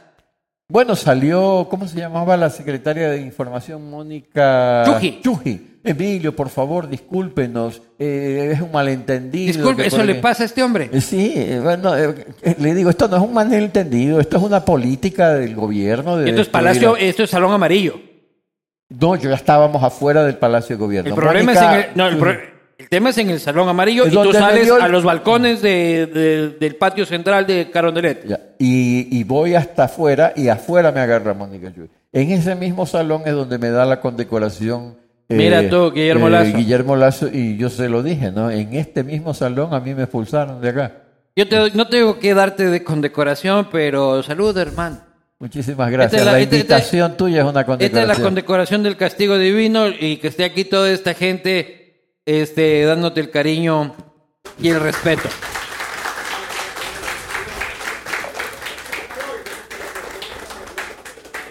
Adelantamos en el tiempo caso el universo. Ya hemos visto algunas cosas, tú coges y dices, me van a meter preso, Chiriboga dice lo que tú dijiste que dijo, y ya se notaba. ¿Cuándo fue el día que tú dijiste en tu casa, mi amor, soplemos? Bueno, nosotros siempre soplábamos, este. Luis. No, Yo no me quiero meter en esa intimidad. No. Por favor, Emilio. En los cumpleaños de mis hijos, Ah, sí, sí, en el sí, cumpleaños de ella, soplábamos la No, bendita. yo me refería a cumpleaños. soplamos. Ah, ya. Ya. Eh, lo que ocurrió fue que, como era un juicio de acción, eh, no me acuerdo el nombre exacto, el, el- mi abogado quizás lo- me, me- me- luego me lo pueda recordar, no había prisión Inmediata. hasta que hubiese sentencia ejecutoriada. Y de ahí había Entonces, segunda instancia. Claro, venía la segunda, la tercera y... Y te ibas a casación. Exactamente. Entonces todo- yo estaba tranquilo. ¿Tú por qué Eh, soplaste? Porque Galo Chiriboga, a los pocos días... Iba a dar la- preventiva. y para investigación. Él, yo lo, él- lo que imagino que él hizo fue, lo traigo, él viene a Quito, lo agarro, no por el juicio del universo, sino para investigarlo del 30 de septiembre. Acuérdate que Por cuando, cualquier huevada. es que cuando se producen los acontecimientos del 30 de septiembre, en las cadenas de televisión dijeron que yo era parte del complot del 30 de septiembre. Porque de casualidad, ese día, el 30 de septiembre, salió un artículo mío que decía, comenzaba, negros nubarrones se acercan al Ecuador. Porque era... Era era un artículo del INAMI, esa huevada, güey. Eh, O sea, pues estabas hablando del fenómeno del niño y estos manes este, dicen eso es prueba. el- el- lo que ocurrió el 30 de septiembre, no sabíamos los detalles, cómo iba a ocurrir, de qué manera. tenías información. Pero todos Como todo sabíamos que periodismo, iba, sabemos- algo iba a pasar, porque los policías estaban furiosos con las modificaciones. Tú lo que veías desde la redacción. Tus fuentes te informaban de eso. En el- la noche anterior al 30 de septiembre, se- lo- el- los policías se tiran al, al- al- al- donde, a las sillas de los, de los legisladores a reclamarle por lo que acababan de votar. Claro. Y los legisladores in- se asustan, incluso salen corriendo. Y cualquier periodista con dos neuronas Entonces, se da al cuenta. día siguiente eso iba a estallar, eso se sabía. Yo te cuento cómo yo vi el 30 ese. Yo estaba. El internet era todavía mediocre y, Twitter recién despega en ese momento en el Ecuador. Este. Amigo de la licuadora. Yo estaba haciendo mi máster de periodismo en Diario El País. Yo estaba escribiendo ahí un articulito. O sea, estabas en España. yo estaba en Madrid Ah, haciendo un articulito ahí pendejo sobre las flores del retiro, este, o cualquier huevada, y me dicen, oye, algo está pasando en tu país. Y yo, este, hijo de puta, hijo de bajo corriendo a la redacción del país y el diario El País estaba en soletas porque no tenían ni corresponsal ni nada. Y me decían, ¿qué está pasando en tu país? Yo, aguántate un rato. Llamaba a mis colegas, llamaba a gente de Expreso, a gente de Universo, y tratábamos de ver en la televisión. Yo le decía, sintoniza esto, una señal del gobierno. ¿Dónde está la señal del gobierno? Sintoniza esta otra señal. Señal del gobierno. Señal del gobierno. Señal del gobierno. Me regresaron a ver los periodistas españoles y me dijeron, ¿en qué tipo de Congo belga vives tú? Que solo podemos tener una fuente de información sobre lo que está pasando en tu país. Y yo no creo que haya sentido nunca una vergüenza sobre mi país tan profunda, ni cuando nos ganó Perú en Quito. ¿Explico? Ya profunda de, sí, ese país donde están viendo esas balas y donde solo hay una fuente de información es mi conguito belga. Pero la verdadera vergüenza no era que sea una sola eh, fuente de información. No, lo era que pasó. Lo que el esa, esa farsa que el presidente estaba montando, que cuatro veces se abrió la camisa en el camino y luego se la volvió a cerrar y luego se, hasta que llegó el momento en que le funcionó y, le funcionó. Lo que pasa es que tú y yo no podemos negar de que el tipo es un tipo inteligente. Es macabro, todo lo que quieras, pero inteligente. Es un gran actor. Ajá. Si, si, él, de, si él hubiera puesto un programa como el tuyo, tú estarías quebrado. Él te habría robado la. Gracias, Rafa. Rafa, yo por eso. El, man ve siempre esto. Entonces, mándale un saludo. Acá. cualquier cosa con el man. El tipo necesitaba el 30S. Así es. Él estaba viviendo en un contexto latinoamericano en el que todos sus amigos tenían una historia que contar. Entonces, él iba a la reunión de presidentes y Chávez decía, yo estuve en un golpe de Estado, me lancé en paracaídas, me metieron preso, este, goberné por 30 minutos y, y ahora soy el presidente de Venezuela. Siguiente estaba este Lula. ¿no? Yo fui un sindicalista enorme, estuve preso, que tal y cual, y ahora soy presidente. Luego preguntaban a Mujica, y dice, no, yo estuve metido en una alcantarilla que ni siquiera Y le preguntaban a Rafa y dice, no, yo escribí dos artículos que valen verga en el universo. el man necesitaba y lo mandé a la casa de la Bea Emilio Palacio también, otro mérito. Y por eso Chávez le hablaba al oído durante todo el 30S a decirle... ¿Qué es lo que tenía que hacer? No salgas, a pesar de que podía salir en ciertos momentos, no salgas porque necesitas esto en tu historia. Y le funcionó. 30S nunca más, habían colectivos, nació la Megan, propagandísticamente era lo que necesitaba. Es un, es un enfoque interesante el que tú haces, pero yo creo que había algo más. Eh, a Correa todo el plan de repetir la experiencia de Maduro le funcionó, excepto en de dos. Chávez. de, de Chávez y luego de Maduro, excepto en dos eh, puntos fundamentales. El primero era la emisión inorgánica que no la pudo hacer por el dólar. Gracias lo salvamos gracias a eso. Y los militares. Y los militares y la policía. Nunca los pudo controlar como los controló eh, Chávez. Y entonces el 30 de septiembre, el verdadero objetivo del 30 de septiembre fue romperle el espinazo a la Policía Nacional y lo logró. ¿Lo la sometió bajo su dominio. José Serrano era el the fucking master de la policía. No lo logró con el ejército y eso fue lo que nos salvó. Claro. aunque los, no, eso no quiere decir que los generales se portaron como tenían que haberse portado, pero no estaban sometidos como Correa como en Venezuela. entonces eso nos salvó. Pero tampoco así muy, muy contestatarios tampoco. yo, no vi ni medio militar quejándose. ni muy valientes ni nada. Nada, pues. Ah, hubo algún, los que sí fueron valientes fueron los comandantes de los cuarteles. Eso me consta a mí. Que desde abajo expresaban su malestar ante lo que estaba ocurriendo arriba. Yo hubo, varios valientes, yo me excluyo de ese equipo. Hubo varios valientes en el periodismo, hubo varios valientes en el sindicalismo Hubo varios valientes en los gremios empresariales. Hubo varios valientes en, incluso hasta en los bancos, este, en los, en, los estudiantes. Maestros. Yo a veces, y te voy a confesar esto, Emilio, y no lo he dicho públicamente, creo, pero ahora lo voy a decir. A veces extraño a correr. ¿Ya? Cuando ah, quieres hacer un buen chiste. Claro, no. Aquí puedes cortar, Rafa, esa parte. ¿Ya? Y ahí le lanzas a tus trolls. Porque la democracia es dura. ¿Ya? Cuando Rafael estaba ahí y era el dictador al que todos estábamos en contra y todos peleábamos contra él porque había que recuperar el país y el man era un degenerado y todo el asunto, estábamos todos unidos. Oye, qué bien que lo has Y, dicho. y- y vos te sentabas al lado de alguien del MPD y tus diferencias no importaban. Estábamos todos en un frente común y eras pana. Eras pana de la CONAIE como eras pana del presidente de la Cámara de Comercio. Eras pana del presidente del banco como eras pana del presidente de la UNE. O presidenta o lo que sea. Estábamos todos unidos. Y era, hay que acabar con ese hijo de la valiente. El hijo de la valiente salió y esa es la democracia, ¿no? Pero, ah, sí, ya no eres tan chévere. No, es que tú eres así. Ah, y ahora todo, ahí está la, Asamblea Nacional. ¿no? Creo que es peor que eso, Luis. Es, verdad lo que dices tú. El país se unió.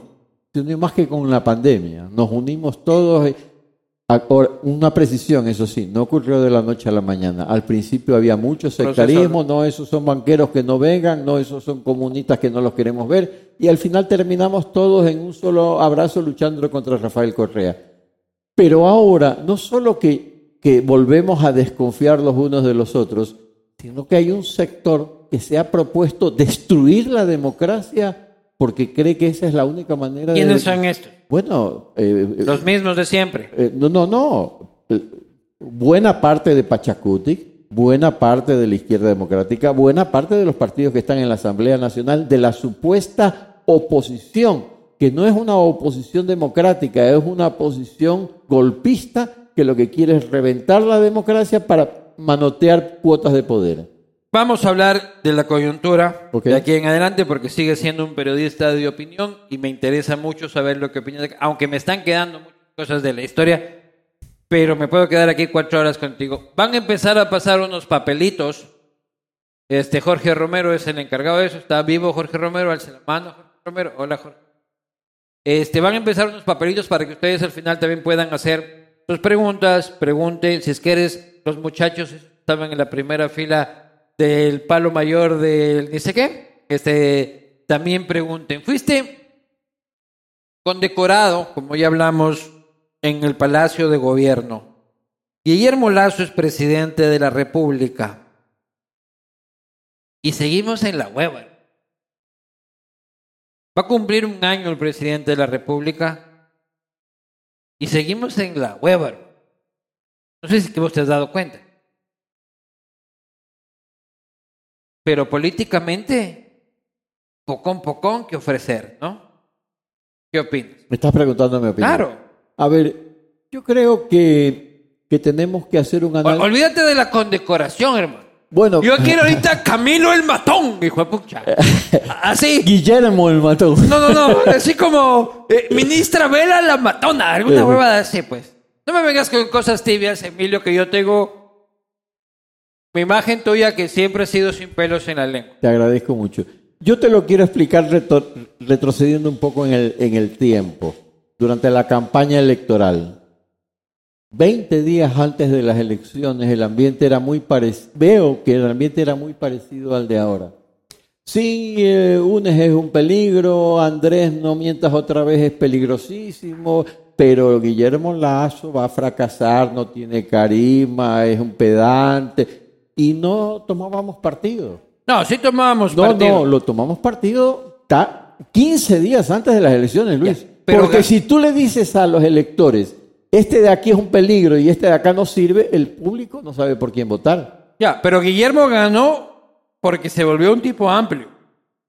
Ya, Guillermo porque en segunda vuelta dijo, sí, yo tengo mis principios, pero yo soy del Opus, pero ahora voy a hablar con los gays. ganó Ahora voy a hablar con las mujeres, con los trabajadores. Guillermo ganó porque la sociedad se dio cuenta de que se iba al abismo y de que era peligrosísima la situación No. y que había que apoyarlo a Lazo en el, en el proceso No, electoral. si pasaba Yo ya, creo, si pasaba Yacu ganaba ya.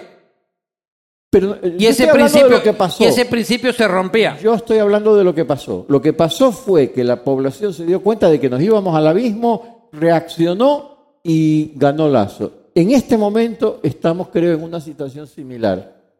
No sabemos por quién optar. Oye, Carajo, por favor, ¿cómo no podemos saber entre la democracia y la anarquía, entre la democracia y el golpismo, tenemos que- que optar? Al presidente se le puede llamar la atención, se le Todo puede lo criticar, quiera. Sí, sí, sí. eh, todo lo que tú quieras, pero tomando es como Ucrania, imagínate tú, entran las tropas rusas y entonces nos ponemos a criticar a los ucranianos porque no disparan No, bien, no, tienen no. mala puntería o qué sé yo qué cosa.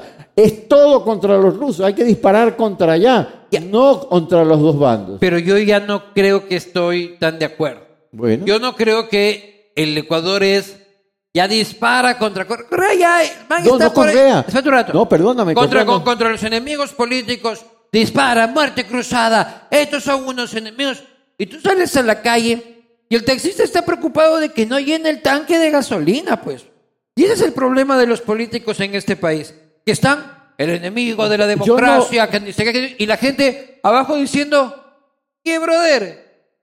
Aquí tengo cuatro hijos que no tengo cómo Oye, llenarle el plato. pero y Correa entiende eso. el tanque Y por no eso lo- siempre habló de allá mientras la democracia hablaba de democracia. El tanque no lo llenan no porque el, el gobierno ecuatoriano tenga una política o no, sino porque hay guerra en Ucrania. Estoy Eso es como la pandemia, no le podemos echar la culpa al gobierno de la pandemia o del alza del precio de la gasolina. No, no, porque el tanque, el tanque de extra ya está congelado, no importa lo que haga Putin. Ya el gobierno ya congeló. Pero te estoy dando como ejemplo. ¿ya? Es, es un mal ejemplo, porque yo no veo la situación económica como para que digamos qué desastre de gobierno que tenemos, que esta economía está hundiéndose. La economía no se está hundiendo, la economía No. se está recuperando lentamente, con todas las limitaciones que tú quieras, pero no es el desastre que vivíamos en los últimos años del gobierno de Correa. No, no, estoy seguro que no. ¿Me explico? Pero tampoco es el cambio que esperábamos. ¿Y cómo vas a esperar un cambio si eh, desde el primer día quieren tumbarlo Pero, al presidente? Ay, pero ya no podemos vivir con esa cosa de que van a tumbar al presidente Eh, un bueno, año. Tenemos que vivir porque es lo que está ocurriendo. Tú dices que están queriendo votar al presidente. Ah, Pero desde el primer día, ¿Quién? toda esa, empezando por Leonidas Isa, la cabeza Ya. para mí es Leonidas Ya, Isa. Leonidas Issa puede querer lo que quiera, sí, y el man de Y tiene gente que lo apoya. Ya. Dentro de, la, de Pachacuti hay un grupo de legisladores muy importantes. Dentro de la izquierda democrática Sí, hay legisladores, un grupo. de- y entre los otros partidos también hay gente que, espérame, quieren crear el caos y la anarquía Sin porque duda. solamente allí De eso pueden viven. maniobrar. De eso viven. Bueno, del caos pero- y la anarquía. Y yo creo que hay asambleístas de Pachacutic y todos estos que se están jugando el pellejo ahí porque es los cuatro años en los que tienen que enriquecerse. Así ¿Ya? es. Y porque fuera de ahí no tienen nada que hacer. No. Son unos mediocres, Ahí- igual, ah. que, que igual que fuera Ricardo Patiña, que no tenía nada para sobrevivir. ¿Por qué le dices patiña? Eso me parece es un homofóbico. lapsus lingüe, lapsus lingüe. Ya. Acto fallido, diría Sí. Freud. Ya, pero yo te digo una cosa. Yo estoy de acuerdo de que hay ahí mucho mequetrefe que es capaz de cualquier cosa con tal de enriquecerse. ¿Ya? Estoy absoluto. Y porque lo sé. Porque sigo la asamblea, porque tengo mis fuentes. Totalmente. El presidente ha dicho que Jaime Nebot quiere tumbarlo. Y habla de un, ¿cómo es que dice? El triunvirato de la conspiración, que dice que... ¿Tú crees que Jaime Nebot está conspirando con Rafael Correa, Leonidas Isa para tumbar a Lazo? No se trata de lo que yo crea, sino de los hechos. Hubo una propuesta de destituir al presidente a partir de los Pandora Papers. Sí. se, se- se lo discutió, se lo llevó a la asamblea y había los votos para lograrlo y si no hubiera sido por la reacción de la ciudadanía, el presidente se caía. Si se reunió Correa con fulano, con sutano, eso no lo voy a discutir yo en este momento. Lo que sí voy a discutirte y firmemente es que nosotros vimos claramente que se habían Emilio, puesto de acuerdo para destituir. Emilio, No, te, Emilio. Emilio, te estoy haciendo una pregunta. ¿Nebot es un golpista? No me, no me digas que el Pandora, que ni sé qué, que el viento está frío. Creo que esa y es de una que mala manera de hacer pol- discusión política. Y peor Así lo ha puesto el presidente sobre la mesa. Ah, bueno, ese es el presidente, yo no soy el Y presidente. por eso te pregunto a ti. Yo, yo no soy el presidente, yo soy el periodista que analiza la política. Y yo lo que veo, yo no sé si se reunió. eh, ¿Conoces a eh, Jaime Nebot? Lo conoces. Sí, sí. ¿Crees que es un tipo que está queriendo tumbar a, Ra- a- a a Guillermo Lazo. Te repito, yo no soy psicólogo. No, pero. No voy a hacer ese pero, tipo de pero análisis. tienes opiniones para todo menos para no, Jaime no, Nebot. para todo no. Para todo yo no tengo opiniones. Yo tengo opiniones de los hechos. Jaime Nebot, el Sí. Partido Social Cristiano, ¿qué es lo que está buscando? Bueno, lo- el Partido Social Cristiano y no, lo que no están buscando No, es no. sostener la democracia. Ah, entonces están buscando la no, desestabilización. eso es una lógica inversa que no funciona en la vida real. Lo que sí ocurre es que el momento de, la- de los Pandora Papers, el Partido Social Cristiano iba a poner sus votos para la destitución del Ah, presidente. no está claro. Es lo que hablaba. Hay como decir las cosas sin decirlo. Y, y- y- Perdóname, a ver, yo te hago ahora la pregunta. Ver. Déjame invertir los papeles. Sí. El Partido Social Cristiano, Izquierda Democrática y Pachacuti tenían los votos preparados para destituirlo a Guillermo Lazo por el Pandora Paper, sí o no? ¿Me estás preguntando cuantitativa o cualitativamente? Las dos cosas. Cuantitativamente, sí. Oye, Cuantitativamente eh, se junta el Esto- Partido Social Cristiano con el correísmo y toman a la fiscal. No, no, no. Cualitativamente No, es otra cosa. No, no, no. En este, no, hasta ahora no hay una moción de destitución de la fiscal. En ese dando un momento. ejemplo. No, no, por eso no, no, no me va a dar lo que te estoy preguntando. No, Hay, había una moción de destitución del presidente y había los votos para esa moción, sí o no. Sí. Entonces, eso Se- es lo que yo te digo. Ya, y yo te devuelvo la pregunta. ¿Y se dio la moción? No, porque la, ¿Y hubo los ciudad- votos? la ciudadanía lo ¿Dónde estuvo impidió. la ciudadanía? En Twitter. Eh, eh, eh, Esa es la ciudadanía hoy por hoy. Bueno, discúlpame, cuando quisieron hacer el pacto con Correa, ¿quién detuvo el pacto con Correa? La ciudadanía por Twitter y por, y por las redes Y sociales. hoy en día los pelagatos, te voy a leer el titular que publican los pelagatos el día de hoy, mis buenos amigos queridos llamados, este, cuatro pelagatos, periodistas respetables, Muy respetable, sí. este, y buenos amigos. Su titular de hoy era este de aquí, después de haber votado a la ministra Vela. Lazo ya acordó con el correísmo. Bueno, esto es lo, ya lo dijeron antes. Acu- eh, Este es de hoy. Creo que tú también lo dijiste. ¿Que, que acordó con el correísmo? No, no, eh, eh, claro. Yo que- nunca dije que acordó con el correísmo. Puede ser que no, que esté confundido. Dime, ah, desmiénteme. Muchos dijeron que Glasso habi- se había comprometido a liberarlo a Jorge Glass a cambio de unos votos. Y ya lo daban como un hecho. Había ese acuerdo, había esa negociación, Pero no sé- ¿Y dónde está la liberación de Jorge Glass? porque no se dieron los votos. ¿Por qué? Por la Será lo que ciudadanía. Pero tú Eh, estás... Por el Twitter. Claro. Eh, No, no, no, eso no puedes tú hacer una acusación de algo que no has visto ni que no hiciste. La moción de destituir a como- sí hubo. como tu acusación de que existe la conspiración para votar a No, Lazo. no, no. La acusación es de que hubo una moción para destituir Sí, a Lazo y no se- con los- y, con los votos. Y no se votó. Eh, eh, porque no pudieron, pero existió la moción y Sí. existieron los votos. Mira, yo quiero decirte que a mí me vale Paloma, Jaime Nebot, Guillermo Lazo, A Leonidas no.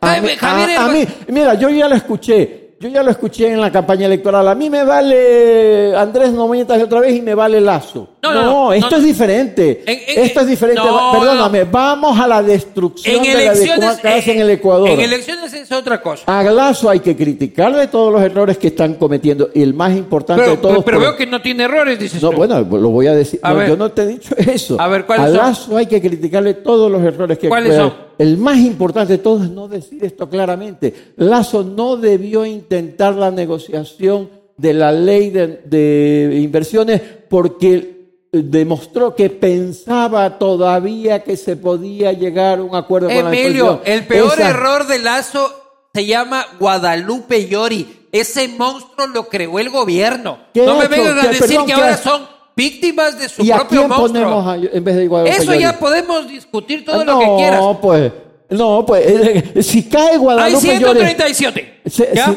y, y- y- Pero el caos de la asamblea lo provocó el gobierno. La poca operación política. Tanto es así que la ministra. no, no, la ya, ministra- ya la discrepancia es demasiado grande. La Este, ministra renunció ayer. Es decir, tenemos un montón de diputados que son unas personas que están allí desorientadas. Valen no- carpeta no- todos. Cien- ciento- 130 no valen. ¿Ya? No, no es que no valen, es que tienen un plan político. Todo lo que tú quieras. Bueno, y ese plan político es destruir la democracia. Puede ser o, o enriquecerse o no, valer no, es las dos carpeta. cosas, enriquecerse y destruir la y democracia. valer carpeta también, métele ahí. Lo que yo cojo y digo, Emilio, ponte pilas. Y yo sé que tú en el fondo estás de acuerdo conmigo. ¿Ya? Pero tú Yo no creo lo que en quieres el con- fondo, en el fondo, tú estás de acuerdo Ya. conmigo. Pero, a ver. Tú Lo y que yo- pasa es que, Tú y yo lo que queremos. pasa a ver, es que atacarlo a Lazo da rating. No, no, no, más bien todo lo contrario, a mí me mandan a la verga en Twitter. Ahora yo ya soy correísta. Porque cualquiera que no esté lamiendo de arriba para abajo es cualquier cosa. Más bien yo... el- uno de los principales errores del presidente ha sido rodearse de lambones. ¿Ya? Todos los presidentes hacen eso. Sí, y este, eh, este, este, este particularmente, y yo creo que ayer dio un paso importante para deshacerse de muchos lambones. Porque un presidente lo que más necesita, y tú lo sabes, es gente que le diga la verdad por más incómoda que sea. Eh, sí, eso es verdad. Y sería bueno que Lazo tenga al lado gente que sea más directa y le diga las cosas más de frente. Ya. Totalmente de acuerdo contigo. Ya, eso no existe. ¿Ya? Guillermo Lazo llega. tú y yo estamos de acuerdo en el tema de que yo también quiero que a Guillermo Lazo le vaya bien.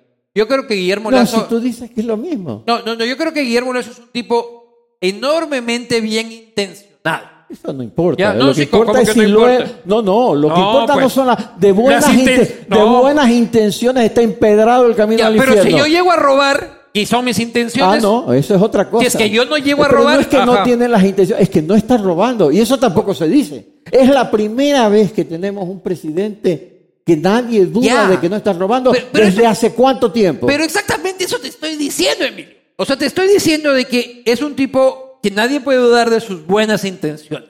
¿ya? Es un tipo que está ahí por buenas intenciones. Que la está cagando en momentos puede ser, pero no para robar. Por lo menos él no. ¿Ya? Y los ministros tampoco hasta ahora. Eso está y clarísimo. los ministros tampoco hasta ahora. Yo no pongo el fuego por todos. Tendría Yo que revisar tampoco, cada caso. Pero no hay pero- ninguna denuncia hasta ahora. Ya, no sé si es que hemos investigado lo suficiente.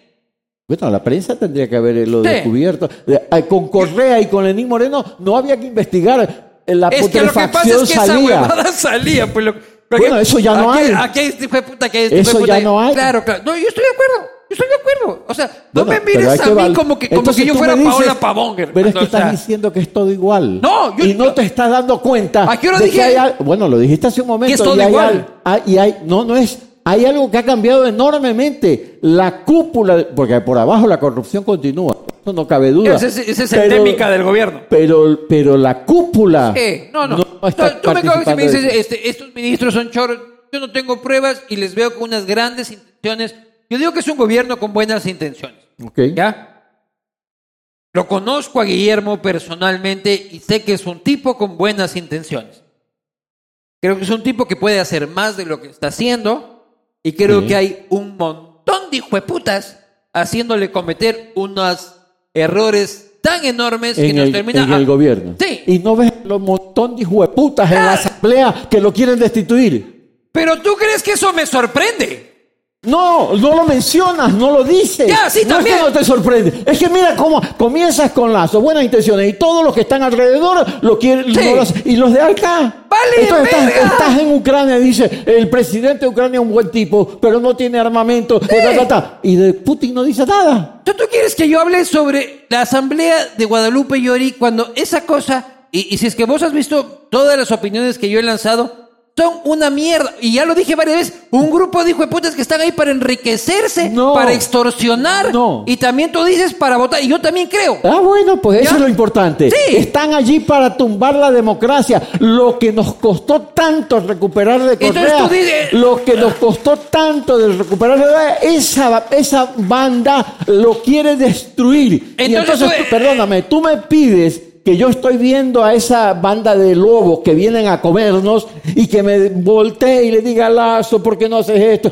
Se lo voy a decir, pero primero tengo que disparar para allá. Emilio, con todo el respeto del mundo, Por supuesto, Entiendo de tu- mi parte también para ti. entiendo tu posición, pero yo esto aprendí de ti. Qué ¿Cómo? mal maestro has Claro. sido. Como periodista, uno dispara para todo lado. No, No, sí. No, eso no lo aprendiste Uno- de mí. no, no, uno- uno- Yo no- ¿Cuándo te enseñé eso yo? Uno no le perdona los errores al Ejecutivo porque los errores del Legislativo son Pero mayores. eso no es lo mismo que disparar para todos lados. En, en Ucrania tú disparas contra Putin, Ya. no contra el Te presidente estoy hablando de editorialmente, ¿ya? No puede ser que lleguemos en un punto de que, porque la Asamblea es una mierda, no importa lo que pase Yo en no el Ejecutivo. eso. Importa mucho. Es, hay que criticar. Claro. Porque yo veo ahorita prensa. Pero mucha la pre- crítica Aguántate, principal- pero, déjame terminar. Yo veo mucha prensa hoy que son tan lambones de lazo ¿Cuál, como la prensa. No voy a dar nombres por Ah, respeto. No, no, por favor, permíteme, permíteme reservarme.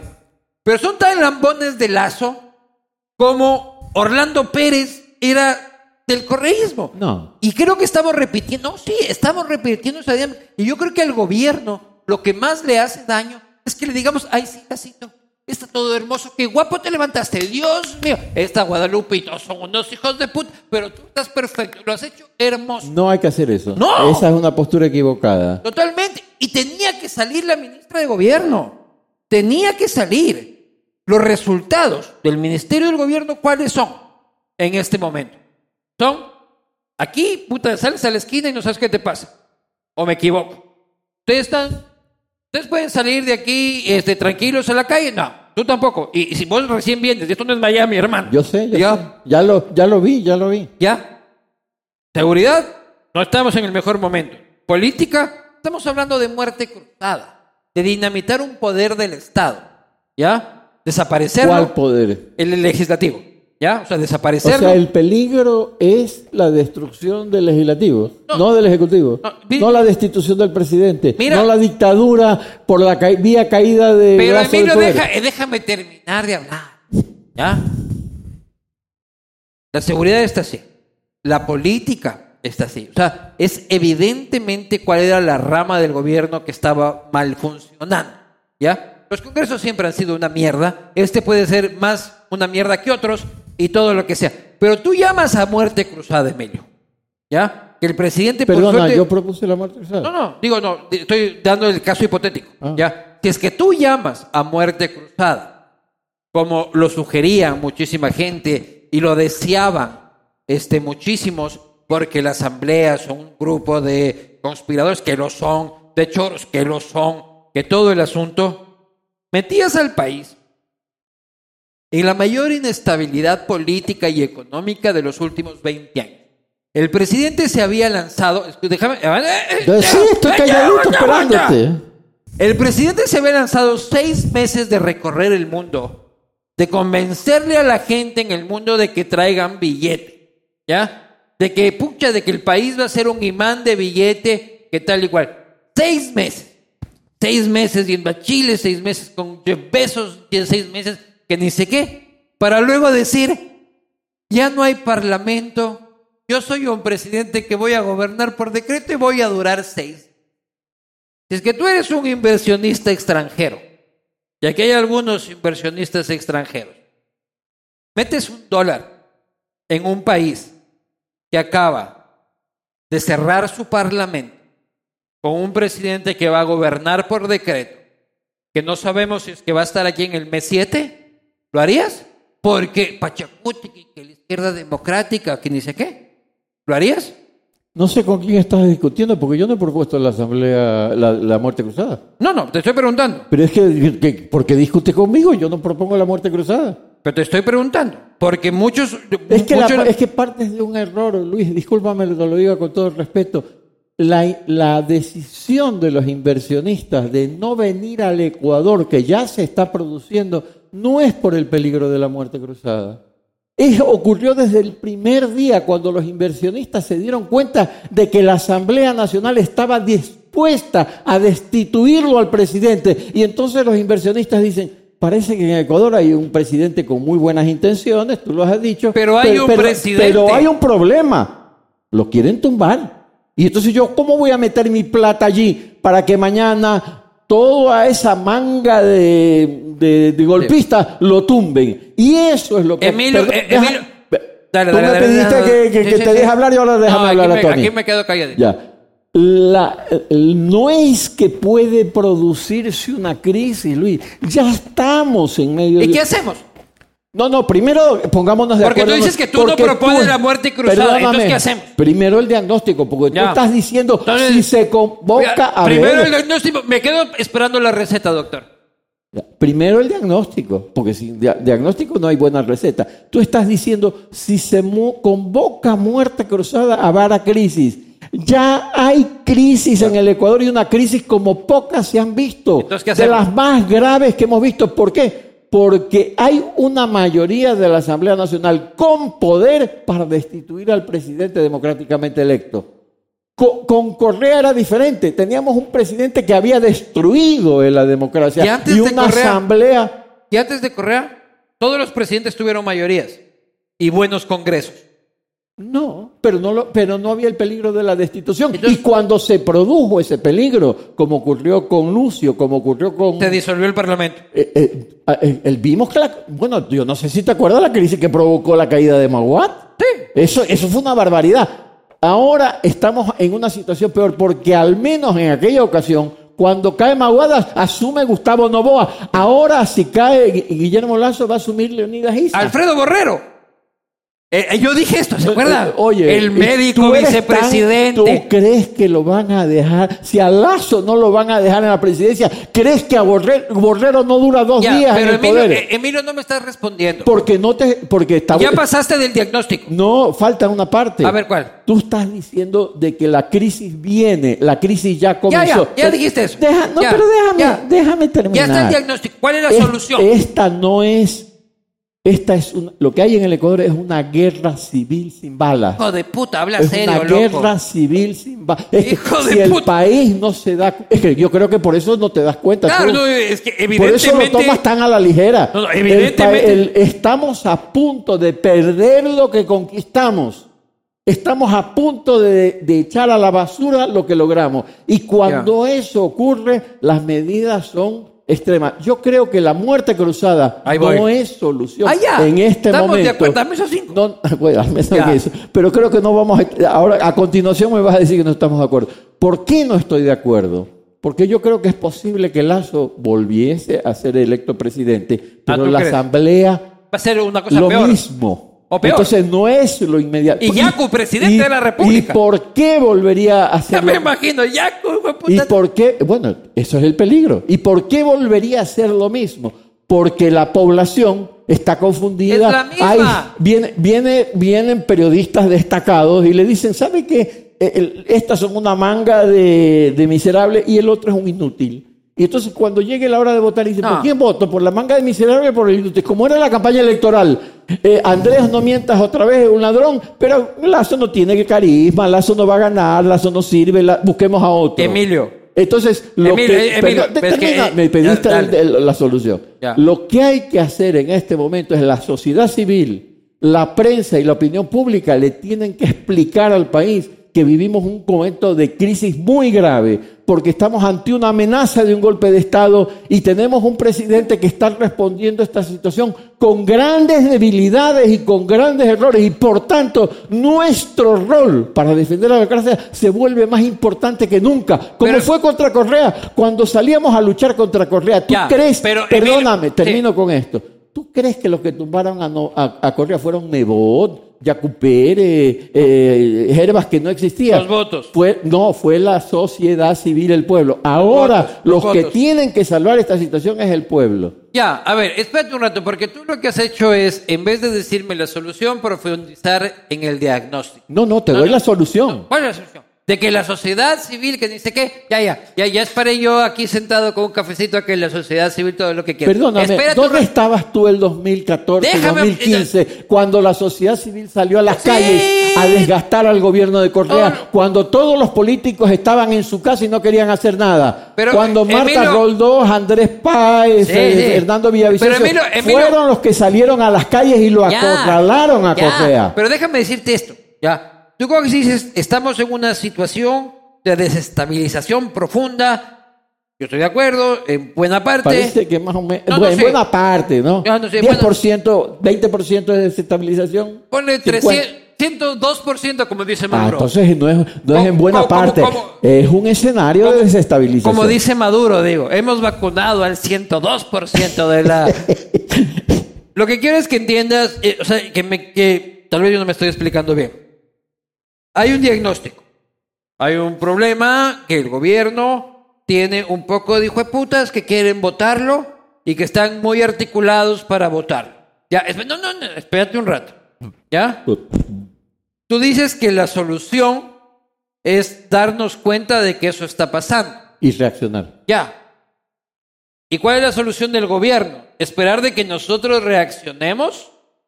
¿O cuál es, qué es lo que tiene que hacer el gobierno? El gobierno ha estado ocho, nueve meses con un ministerio de gobierno que no puede juntar dos votos, ¿ya? Que no puede, que, ha dinamitado todos los puentes. Me voy a llevar con los comerciantes, ¡pum! Me voy a llevar con los arroceros, ¡pum! Me voy a llevar con los bananeros, ¡pum! Los atuneros, reviento otro puente. Que no es Guillermo, es la inoperancia política de quienes lo rodean. Y le dicen, señor presidente, en esta carta manifiesto mi renuncia porque como ministra de gobierno he valido Paloma y ante valer Paloma creo que lo mejor era irnos todos a la casa y dejar al país en la más absoluta inestabilidad. Me voy. Y el presidente, por suerte inteligentemente, no se deja llevar por la ADP en ese momento en el que le dicen, saca la varita mágica y vámonos todos a la mierda. Ahí aparece el Guillermo que yo conozco. Por primera vez en nueve meses. Que no se dejó llevar por los que decían, imagínate ahorita, en muerte cruzada. Hasta chapas podría haber afuera. O No sea, discutas una cosa que no está en discusión.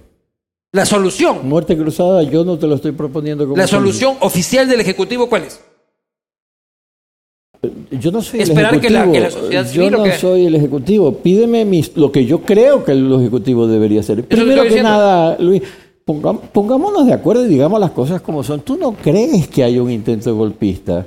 ¿Por qué te lo digo? Porque tú dices que el- la, la actitud de la Asamblea de no llegar a ningún acuerdo con el gobierno es culpa del gobierno porque rompió todos los puentes y boicoteó todas. Creo que ese es un ingrediente. Yo creo que la actitud No, de la Asamblea de no no. llegar a acuerdo es porque hay un poco de putas ahí queriendo llevar billete. Que no, es porque hay un poco de hijos de su mamá que quieren tumbar al gobierno Al y liquidar la democracia, como lo intentaron en el 2019. Lo que pasa es que lo que te confunde es que no los ves en la calle quemando llantas y tirando piedras y metiéndose en la yo Contraloría. hablo- yo- en el momento... Yo es- hablo con Dios y con el diablo. a- allá van, allá van. Vamos a de nuevo a ese escenario. Al gobierno, al correísmo, a quien he tanto he luchado contigo, no le interesa. Porque no le interesa tumbar a Lazo, porque lo que interesa no es complicarle el camino ca- el- hasta el- que Lazo sea maguado. Lu- Luis, yo no te hablo del correísmo, yo te hablo de Pachacuti, Ya. la izquierda democrática, el correísmo, Leonidas Sisa. ¿Cómo es que no te hablo del correísmo, pero te hablo de correísmo?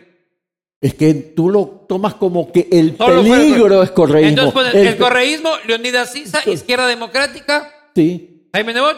Un sector del Partido Social Cristiano es evidente que, está, que, que duda, va, viene, a veces sí y a veces no. Y eso esto ocurre. Entonces, lo que ocurre no es que el gobierno no ha podido Yo sí creo que- dialogar yo sí creo y que no ha llegar a un acuerdo con la Asamblea Nacional. Es que no han querido. Esta es una oposición que desde el primer día, antes del, de la- del primer día, cuando ya estábamos en la campaña electoral, dijeron a un banquero no lo vamos a dejar gobernar, Sin vamos duda. a tumbarlo. Hermano, pero no me niegues, vos no estuviste aquí, pero cuando pensábamos que Yaco iba a pasar a segunda vuelta, aquí en San Borondón algunos ya pusieron la bandera de Pachacutic también en la puerta, pues hermano. Bueno, que- espero que ya ahora habrá- habrán visto lo que era Yacu Pérez. Exactamente. Bueno, ya sabemos, pero Yacu Pérez ya no cuenta. Yacu Pérez ¿Cómo que desapare- no? Aguántate un rato eh, de la siguiente elección. Pachacú, es que no vamos a elección, vamos a un golpe de Estado, Ya. Luis. Pero lo que pasa es que tú no estás entendiendo una cosa, Emilio. Que tú crees que la gente que está en la asamblea llegaron por ahí porque se cayeron de una mata de sambo y les dieron un curul. No, los, Esa el pueblo los eligió. panga de delincuentes oportunistas ilimitados los eligió el pueblo. ¿sí? Como Entonces- Correa, ¿no? Ese es el problema. Ese es el problema de fondo. Somos una mierda de electores. Pero no es la solución, pues. No, no, no. La solución- la- así es la como- elección de largo plazo. La, la solu- la- a Correa lo eligió el pueblo y no dijimos en ese momento, bueno, como lo, corrió, lo eligió el pueblo no podemos hacer nada. No, dijimos, a este hay que sacarlo. Y entonces salimos a las calles, el año 2014, el año 2015, nadie... quiso- 2014, hermano, ya habían pasado seis años de su gobierno. Así es, pero sí, pero Seis años después, ah, cierto, este es un hijo de puta. Este, eh, cuando ya- el pueblo se dio, empezó a dar cuenta, Toma tiempo. Pudi- lo que ocurre es que yo creo que ahora es diferente, porque ahora el pueblo ya se dio cuenta. Hay menos tiempo. Hay menos tiempo. Eh, no sé el presidente tiene quiere decir. 35% de aceptación y no cumple un año. y la Asamblea Nacional tiene menos 35%, es negativo. Pero es que ¿por qué comparas dos poderes del Estado que el uno Porque el históricamente uno- vale verga y el otro Es que- no es- debería valer? Eh, eh, Luis, esa manera de hablar tuya confunde porque no, no vale B. Vale B es una cosa que no sirve para... Perdóname, Parlamento anterior terminó con perdóname, 2%. pe- pero no quería tumbar al presidente. Vale B quiere decir no sirven para nada, son unos inútiles, no les hagamos caso. No tienen poder. Putin no es Vale B. No, no. Putin es un peligro, es Hitler andando. Duda. La Asamblea Nacional no es Vale B, es, son 130 y pico de correístas chiquititos. 137 correctos. No, no, 130, no sé, dime tú el número. Son 137. Si quítale, ya sé, pero quítale, eh, creo, quítale los pocos del de los distintos partidos que tienen una actitud decente que en todos los partidos hay. 120, hijo de puta. 120 correitas que están viendo cómo destruyen la democracia. No, va, no es que valen B. Si quieres decir valen B porque te estás enojado, está bien, pero no los minimices. Es como que tú me dijeras, los secretarios valen B.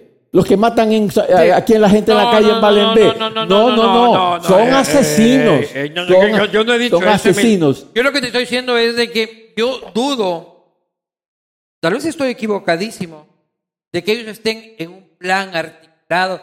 Yo eso es ser inocente. es muy ingenuo te No, veo. no. Yo los veo tan limitados estos hijos de putas. Ya, que los manes les lanzas un billete de Es- 100 e- ese dólares es tu- ese es- ese y es se van error. para otro lado. O sea, Eso yo, es tu error. no, yo creo que es una asamblea, es la peor asamblea Los- intelectual. no te das cuenta lo peligrosos No, que son. sí, no, son peligrosos Como son eh, brutos, Escucha. sacas la conclusión de que no son un peligro. No, no, no, escucha un rato. Depende de quién lance el billete de 100 dólares. Pero yo no creo que ellos están ahí para, vamos a generar un plan como Putin, de ni sé qué. Es gente, la de esta asamblea, absolutamente limitada, llegada ahí, la, la gran mayoría, No son pa- un peligro, para, para no, sí, porque siendo limitados. limitados y con ganas de enriquecerse, son capaces de cualquier cosa. Entonces no son, entonces no los Pero no creo que están ahí para eso. Están ahí para ser imbéciles y hacer plata.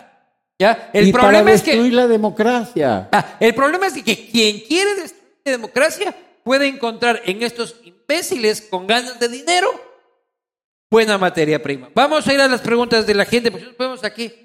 Emilio, yo contigo me puedo quedar 10 años Así hablando. es. Los 10 años que te fuiste. Ah, hasta- los 10 la años. discusión es hasta que tú digas basta, sigamos. A las preguntas de la Y gente. bueno, dale, tíralo. Pero, pero muy las ¿Qué quieres que haga? Me acaba de condecorar. ¡Ah, chucha! Pues puta, la condecoración ha venido con factura, pues loco. Te la merecías, Gracias. te la merecías. Ahora eres un... Ah, primero tengo que agradecer a Cooper Tire. Ya me está viendo ahí el señor de las llantas. Cooper Tires, todos ustedes, cuando tengan que cambiar de llantas, pongan Cooper Tires en cualquier Tire City, cualquiera de los tecnicentros de Conauto. Yo ya tengo Tire City, también digo Cooper Tires. Cambia tus llantas, cámbialas con Cooper. Ahora eres un adalid de la libertad de expresión. ¿Tienes algún ofrecimiento aparte del consulado por Ecuador? Te hicieron cónsul, ¿cierto? Me propusieron el consulado y cuando ya iniciamos el proceso, lamentablemente nos enteramos, yo me enteré de que yo tengo doble ciudadanía. Después de 10 años tuve el asilo, la residencia, el paso siguiente era la, la ciudadanía. Mis hijos me lo pidieron han vivido 10 años en Estados Unidos, no se los podía decir que no. Y como yo era el titular del asilo, procedimos los cuatro a pedir la ciudadanía, sabiendo que teníamos, conservábamos la doble ciudadanía. O sea, Pero yo sigo siendo pero eso no ecuatoriano. implicaba ser cónsul. El- los reglamentos del eh, Estado norteamericano no le permiten a alguien que tenga ciudadanía norteamericana, aunque sea al mismo tiempo ciudadano de otro país, a que represente a otro país dentro de su territorio. No, y sí, sí. me quedé sin el consulado, salado. Pero Lazo te iba a ser cónsul. Me lo propuso, yo acepté. Ay, ya entiendo por qué dices que Lazo es, Es una que- maravilla. pero, claro, no, lo Claro. más importante, no, no, no fue Ah, por eso. ¿ves? Ya fue, te por el- caché. fue por la, fue por la decoración. Ah, ya sí. Por el cheque, por el cheque del banco. Eh, lo mismo me decían antes, ¿no te acuerdas? Cuando claro. atacaba Correa, me pagaba la CIA, me pagaba Roberto Isaías, me pagaba Nebot, me Oye, pagaba... ¿conoces a los Isaías? Sí, claro. Ahí en Miami. Lo he visto muchas veces a Roberto ¿Te Isaías. encuentras con los Isaías en Miami? Es muy frecuente porque hay un, Ah. una- un círculo de oposición de distintos países. De Y se cubanos. topan así como, hola, ¿cómo estás? Aquí estoy con mi daiquiri. Este, ah, sí, Roberto No, aquí Isaías. no, porque tú sabes que yo no bebo. Ya, ya, bueno, vos con tu limonada nerd y, y ellos con su daiquiri. Eh, no ¿Te sé. topas en serio en eventos sociales con los... Es que para mí los Isaías son así como, como un mito. O sea, en la vida he visto un Isaías.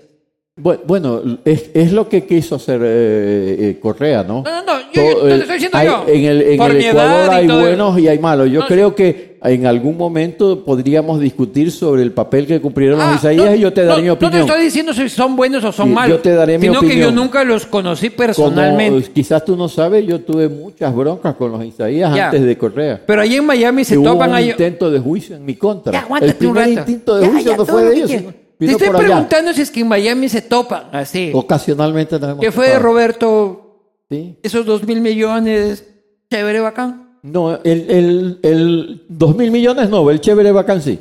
Chévere. ¿Y con Polit no se topaban? No, esa gente no se deja ver. No le dejaban entrar al club. No, no, nunca los ves. Esos se esconden. Los corruptos en Miami andan por su... O tal vez, Los tienen, o corre- tal vez tienen otros clubs. Los corruptos correístas, nunca lo- No, es que también pregunto a otros periodistas de otros países, nunca nadie los ve en la calle. O sea, vos dices que Polit, Alex Saab y esta gente no se sabe dónde están. No. Pero austeramente no estarán pasando. No, pues eh, eh, hay fotos, eso sí, que alguien ha logrado captar y donde se los ve. ¿Cómo ves la captura de Polit? Dice. Bueno, yo creo que la Embajada norteamericana y el Departamento de Estado están cumpliendo el papel de la Comisión Internacional Anticorrupción que no tuvimos. Han hecho un trabajo extraordinario. A veces les reclaman porque dan, no dan todos los nombres, porque, pero ellos no pueden hacer eso. Pero va cuatro años. Yo lo fui a encontrar a Polit. Y Sí. lo entrevisté a Polit ya de fugado. Sí. ¿ya? O sea, los gringos sabían antes de que llegue que Polit Sí. iba a estar ahí. ¿Por qué los gringos son así? ¿Cómo? Eso yo no entiendo. Como que va Polit y lo cogen preso cinco años después. O sea, yo no veo que por qué los, los norteamericanos Se no va te- Pedro Delgado y todavía no lo coge. nosotros no veo por qué los norteamericanos tengan que resolvernos nuestros problemas. No, no, pero es un ciudadano en su territorio. Perdóname. No veo por qué nos tengan que resolver nuestros, nuestros problemas. Pero aplaudimos si es que alguien le quita la visa, ¿no? Ay, sí, le quitaron la visa Es porque... que no estando obligados a hacer muchas Ah, cosas las ahí están ahí haciendo. está, pues. Y eso tenemos que agradecerlo. Ahí sí funciona, ¿no? Ahí tenemos que Pero ¿cómo. Polit puede estar seis años, cinco años en Miami vacilando el patín, Porque cuando no lo- el billete de Odebrecht? Todo bien, y seis años después, hace y te cojo. Porque descubren el, que, el delito que cometió en Estados Unidos. Poli seis no está- años los gringos para darse cuenta. Poli- no es que no es darse cuenta, Este tío es Sam. reunir las pruebas. Porque Estados Unidos no es como Correa, que yo, No. yo- tú eres culpable y te meto preso. Es que hay que reunir las pruebas. Pero los gringos, o sea, yo no le creo a los gringos de que seis años me demoré para darme cuenta de que Carlos Polit es corrupto. Le creas o no le creas, no es lo que importa. Dame lo que dos importa es meses que nos han, te- hecho un, nos han hecho un favor extraordinario. Sí, yo no soy en contra del tío Sam. Lo que digo es que era medio evidente que Carlos Polit había hecho huevadas. ¿Por qué te demoraron seis años? Porque no había las pruebas suficientes. Yo les podía haber dado las pruebas. Del lavado de dólares en Estados Unidos. Probablemente. Aquí sí. todas Las salas de redacción tenían diálogo directo con los hermanitos Alvarado. No, el- el, eh, con Fernando, Al- Fernando Alvarado, yo lo conocí porque él era relacionista público de Interagua. Y entonces hubo una época en que hubo un malestar enorme en la ciudadanía por el trabajo de Interagua, eh, que estaba haciendo un mal eh, trabajo en algunas cosas. Y Fernando y el universo publicaba las cartas de los usuarios que se quejaban de esos problemas, que básicamente eran que no, les, no, se no funcionaba bien la facturación. Y entonces publicábamos las cartas porque si los... Y vino Fernando Alvarado. Vino Fernando Alvarado me mandaba cartas que Jaime Nebot y el uh, municipio de Guayaquil están haciendo un extraordinario trabajo y que nosotros... ¿Tienes una de esas cartas? De, eh, anda al archivo del universo y ahí está. Regálame una carta de Fernando Alvarado diciendo que Jaime Nebot es lo máximo. un maravilloso trabajo y que el universo estaba boicoteando ese trabajo. ¡Qué hijo de puta! Mándame eso. Yo, voy a enmarcar una carta que diga que Fernando Alvarado. descubrimos que había tratado de infiltrar periodistas ah. para que le pasen información. Sí, no, de con un billetín, seguro. Por supuesto. Con un billetín. el rey de la vaselina para sacarse el grillete. con un billetito chiquito. Ni siquiera ofrecía bastante. No, estos son ladronzuelos. Sí. ¿Cuándo regresa Sixto a castigo. No, si tú es un mesero, pues, ah, puta. Esta es gente que lleva aquí en el castigo tiempo. ¿Quién es? Alce la mano, pues. Ahí está, esa people es la que yo adoro, pues. La Sixto es un personaje del castigo de hace muchos años. Era el mesero que venía acá. Ahora me toca a mí servir. Don Emilio, ante todo, que dicha saberlo a salvo en su ciudad y con la justicia de Dios llega. Porque nadie Puta, qué letra más de a verga. Porque nadie habla, señala a José Serrano. José Serrano. ¿Qué onda con este? Está en Miami, es tu vecino. José Serrano, Rolando Panchana, Camilo Samán, el poeta Javier Ponce. Javier Ponce. La lista es en Amita Buenaño. Pero Javier Ponce sigue acá. José Serrano ahora corre maratones en Miami. Pues lo, el otro día hacemos una foto, ¿no? Es decir, les encanta Miami. hemos logrado que buena parte de la mafia esté donde tiene que estar, en huida o en la cárcel o escondida, pero todavía queda un núcleo de la mafia que anda por las calles y nadie les dice nada. O están en paredes Miami. incluidos. O están en Miami. También. Gozan en Miami. Los revolucionarios les encanta. Yo no, yo no, bueno, aparte de los Alvarados, porque ahí tenían su producción, pero yo nunca he visto un revolucionario fogado en Cuba. ¿por qué no se van a Cuba? Van cuando tienen que dar conferencias y cobran. Todos van a Miami. Ah, eso, ahí quieren vivir. Claro. Se habló de Rafa, de los palacios, de ministros antiguos y actuales. Quisiera saber qué opinión les genera el nombramiento de Francisco Jiménez como nuevo ministro de gobierno. Me parece. Es el mejor ministro de gobierno. Es extraordinario. Claro. Me dieron una condecoración hace dos días. Es el mejor ministro. Me cae muy bien, además. Claro. Yo creo que es un error. Es un error. Sí, yo no, no creo que, que Jiménez no lo juzgo por sus valores o sus eh, aciertos o sus errores. Eh, Jiménez metió la pata. Salió a decir que había que negociar con los, con, los Correas. En la posta. Y en la posta fue. Y, y, tú, un ministro de. Es culpa de la posta, no es culpa de Jiménez. ¿Te das cuenta? Eh, y un ministro de gobierno tiene que tener una imagen de, que, palabra cuenta. que dé confianza a la ciudadanía. Ojalá, perdóname, porque ahí termina con la nota positiva, ojalá que nos desmienta y demuestre que no es así. Yo creo que Francisco Jiménez, estoy de acuerdo contigo, pero creo que es una persona que va a representar mucho más el pensamiento de Guillermo que Alexandra. Ojalá. y lo que tiene que hacer Francisco es nutrirse de asesores profesionales. Lo que pasa es que en política no cuenta solamente el pensamiento de ese funcionario, sino cómo el país lo ve. Y el país lo ve con desconfianza. Para eso... Ojalá que él tiene que revertir esa imagen. Para eso está la buena asesoría. Ojalá que la tenga. ¿Volverías al universo? Esto, esto dice César Pérez, dice aquí abajo. Hoy no vinieron los Pérez, buenos amigos míos. Mándale saludos, yo los quiero muchísimo a los Pérez. Gente, gente bacán. Yo cuando salí del universo, eh, eh, renuncié al universo, porque sabíamos que si yo seguía en el universo, no iba a parar. No era a mí, era el universo, eran las 900 familias que trabajaban ahí. Y yo dije, veo, creo que dije incluso nunca, nunca volveré, que era una oferta, un sacrificio que yo le hacía a Correa, porque diciendo, no toques al universo. Eh, han pasado 10 años, han cambiado mucho las cosas. Volver a ser el editor de eh, Opinión del Universo lo veo muy complicado, ¿no? Pero los Pérez son gente buena.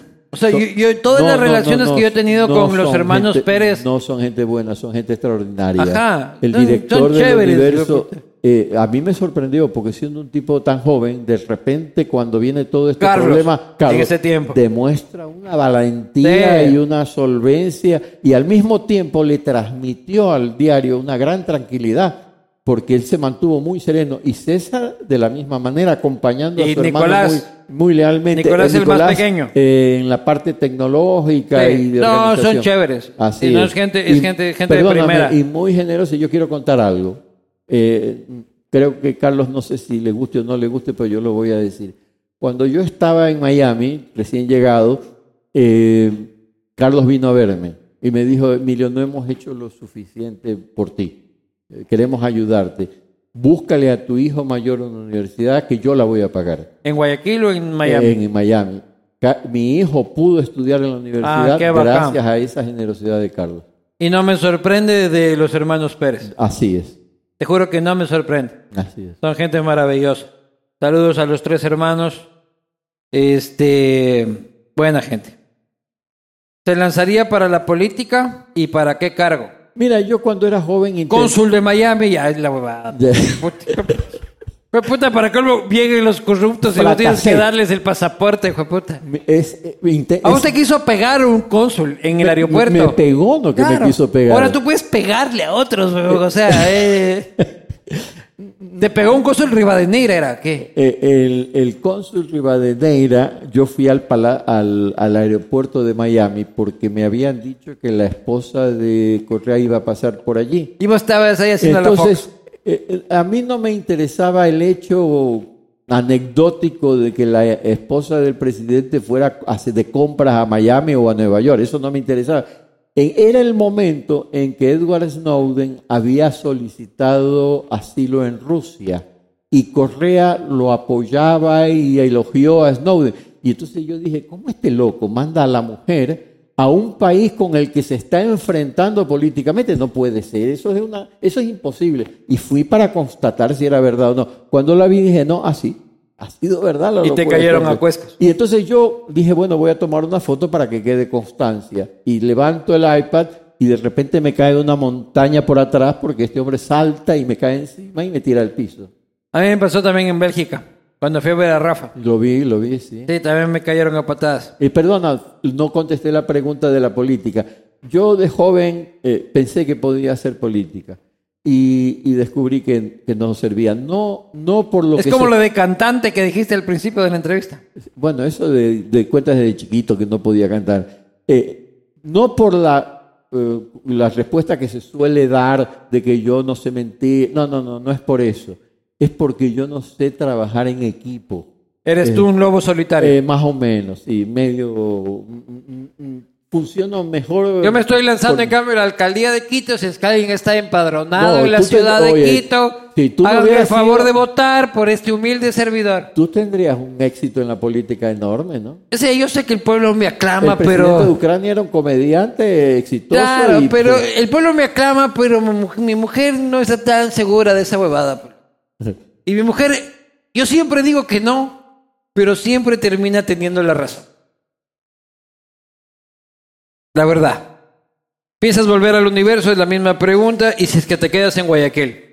No sé todavía, yo vine. Anda, Manta, ya te dije. Sí, o Manta algún, Belleza. o algún pueblito de la península de Santa Elena. Tengo que, eh, eh, además de recibir la condecoración, eh, estoy ocultando el medio, he hablado, estoy queriendo hablar con algunos medios de comunicación. estoy Trabaja viendo- en la posta, cabrón. Puta, Ah, ¿por bueno, qué es que yo estaba tratando de que me hagas una Claro, oferta y no me propones nada. Entonces, El eh, puteadero del Pero Palacio, aguantarías que yo diga que Luis Vivanco está completamente equivocado sobre Eh, su análisis de la situación Si política. es que no dirías eso, me sentiría ofendido. Ah, bueno, entonces mm, mañana hablamos. ¿ah? Lo bueno es que no hay billete. Ah, Ah, ya.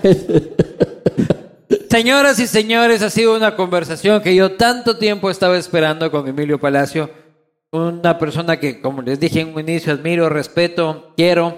Eh, estoy muy feliz. En realidad es una conversación que, que, que, que me ha llenado mucho desde lo profesional, desde lo político, desde lo argumentativo.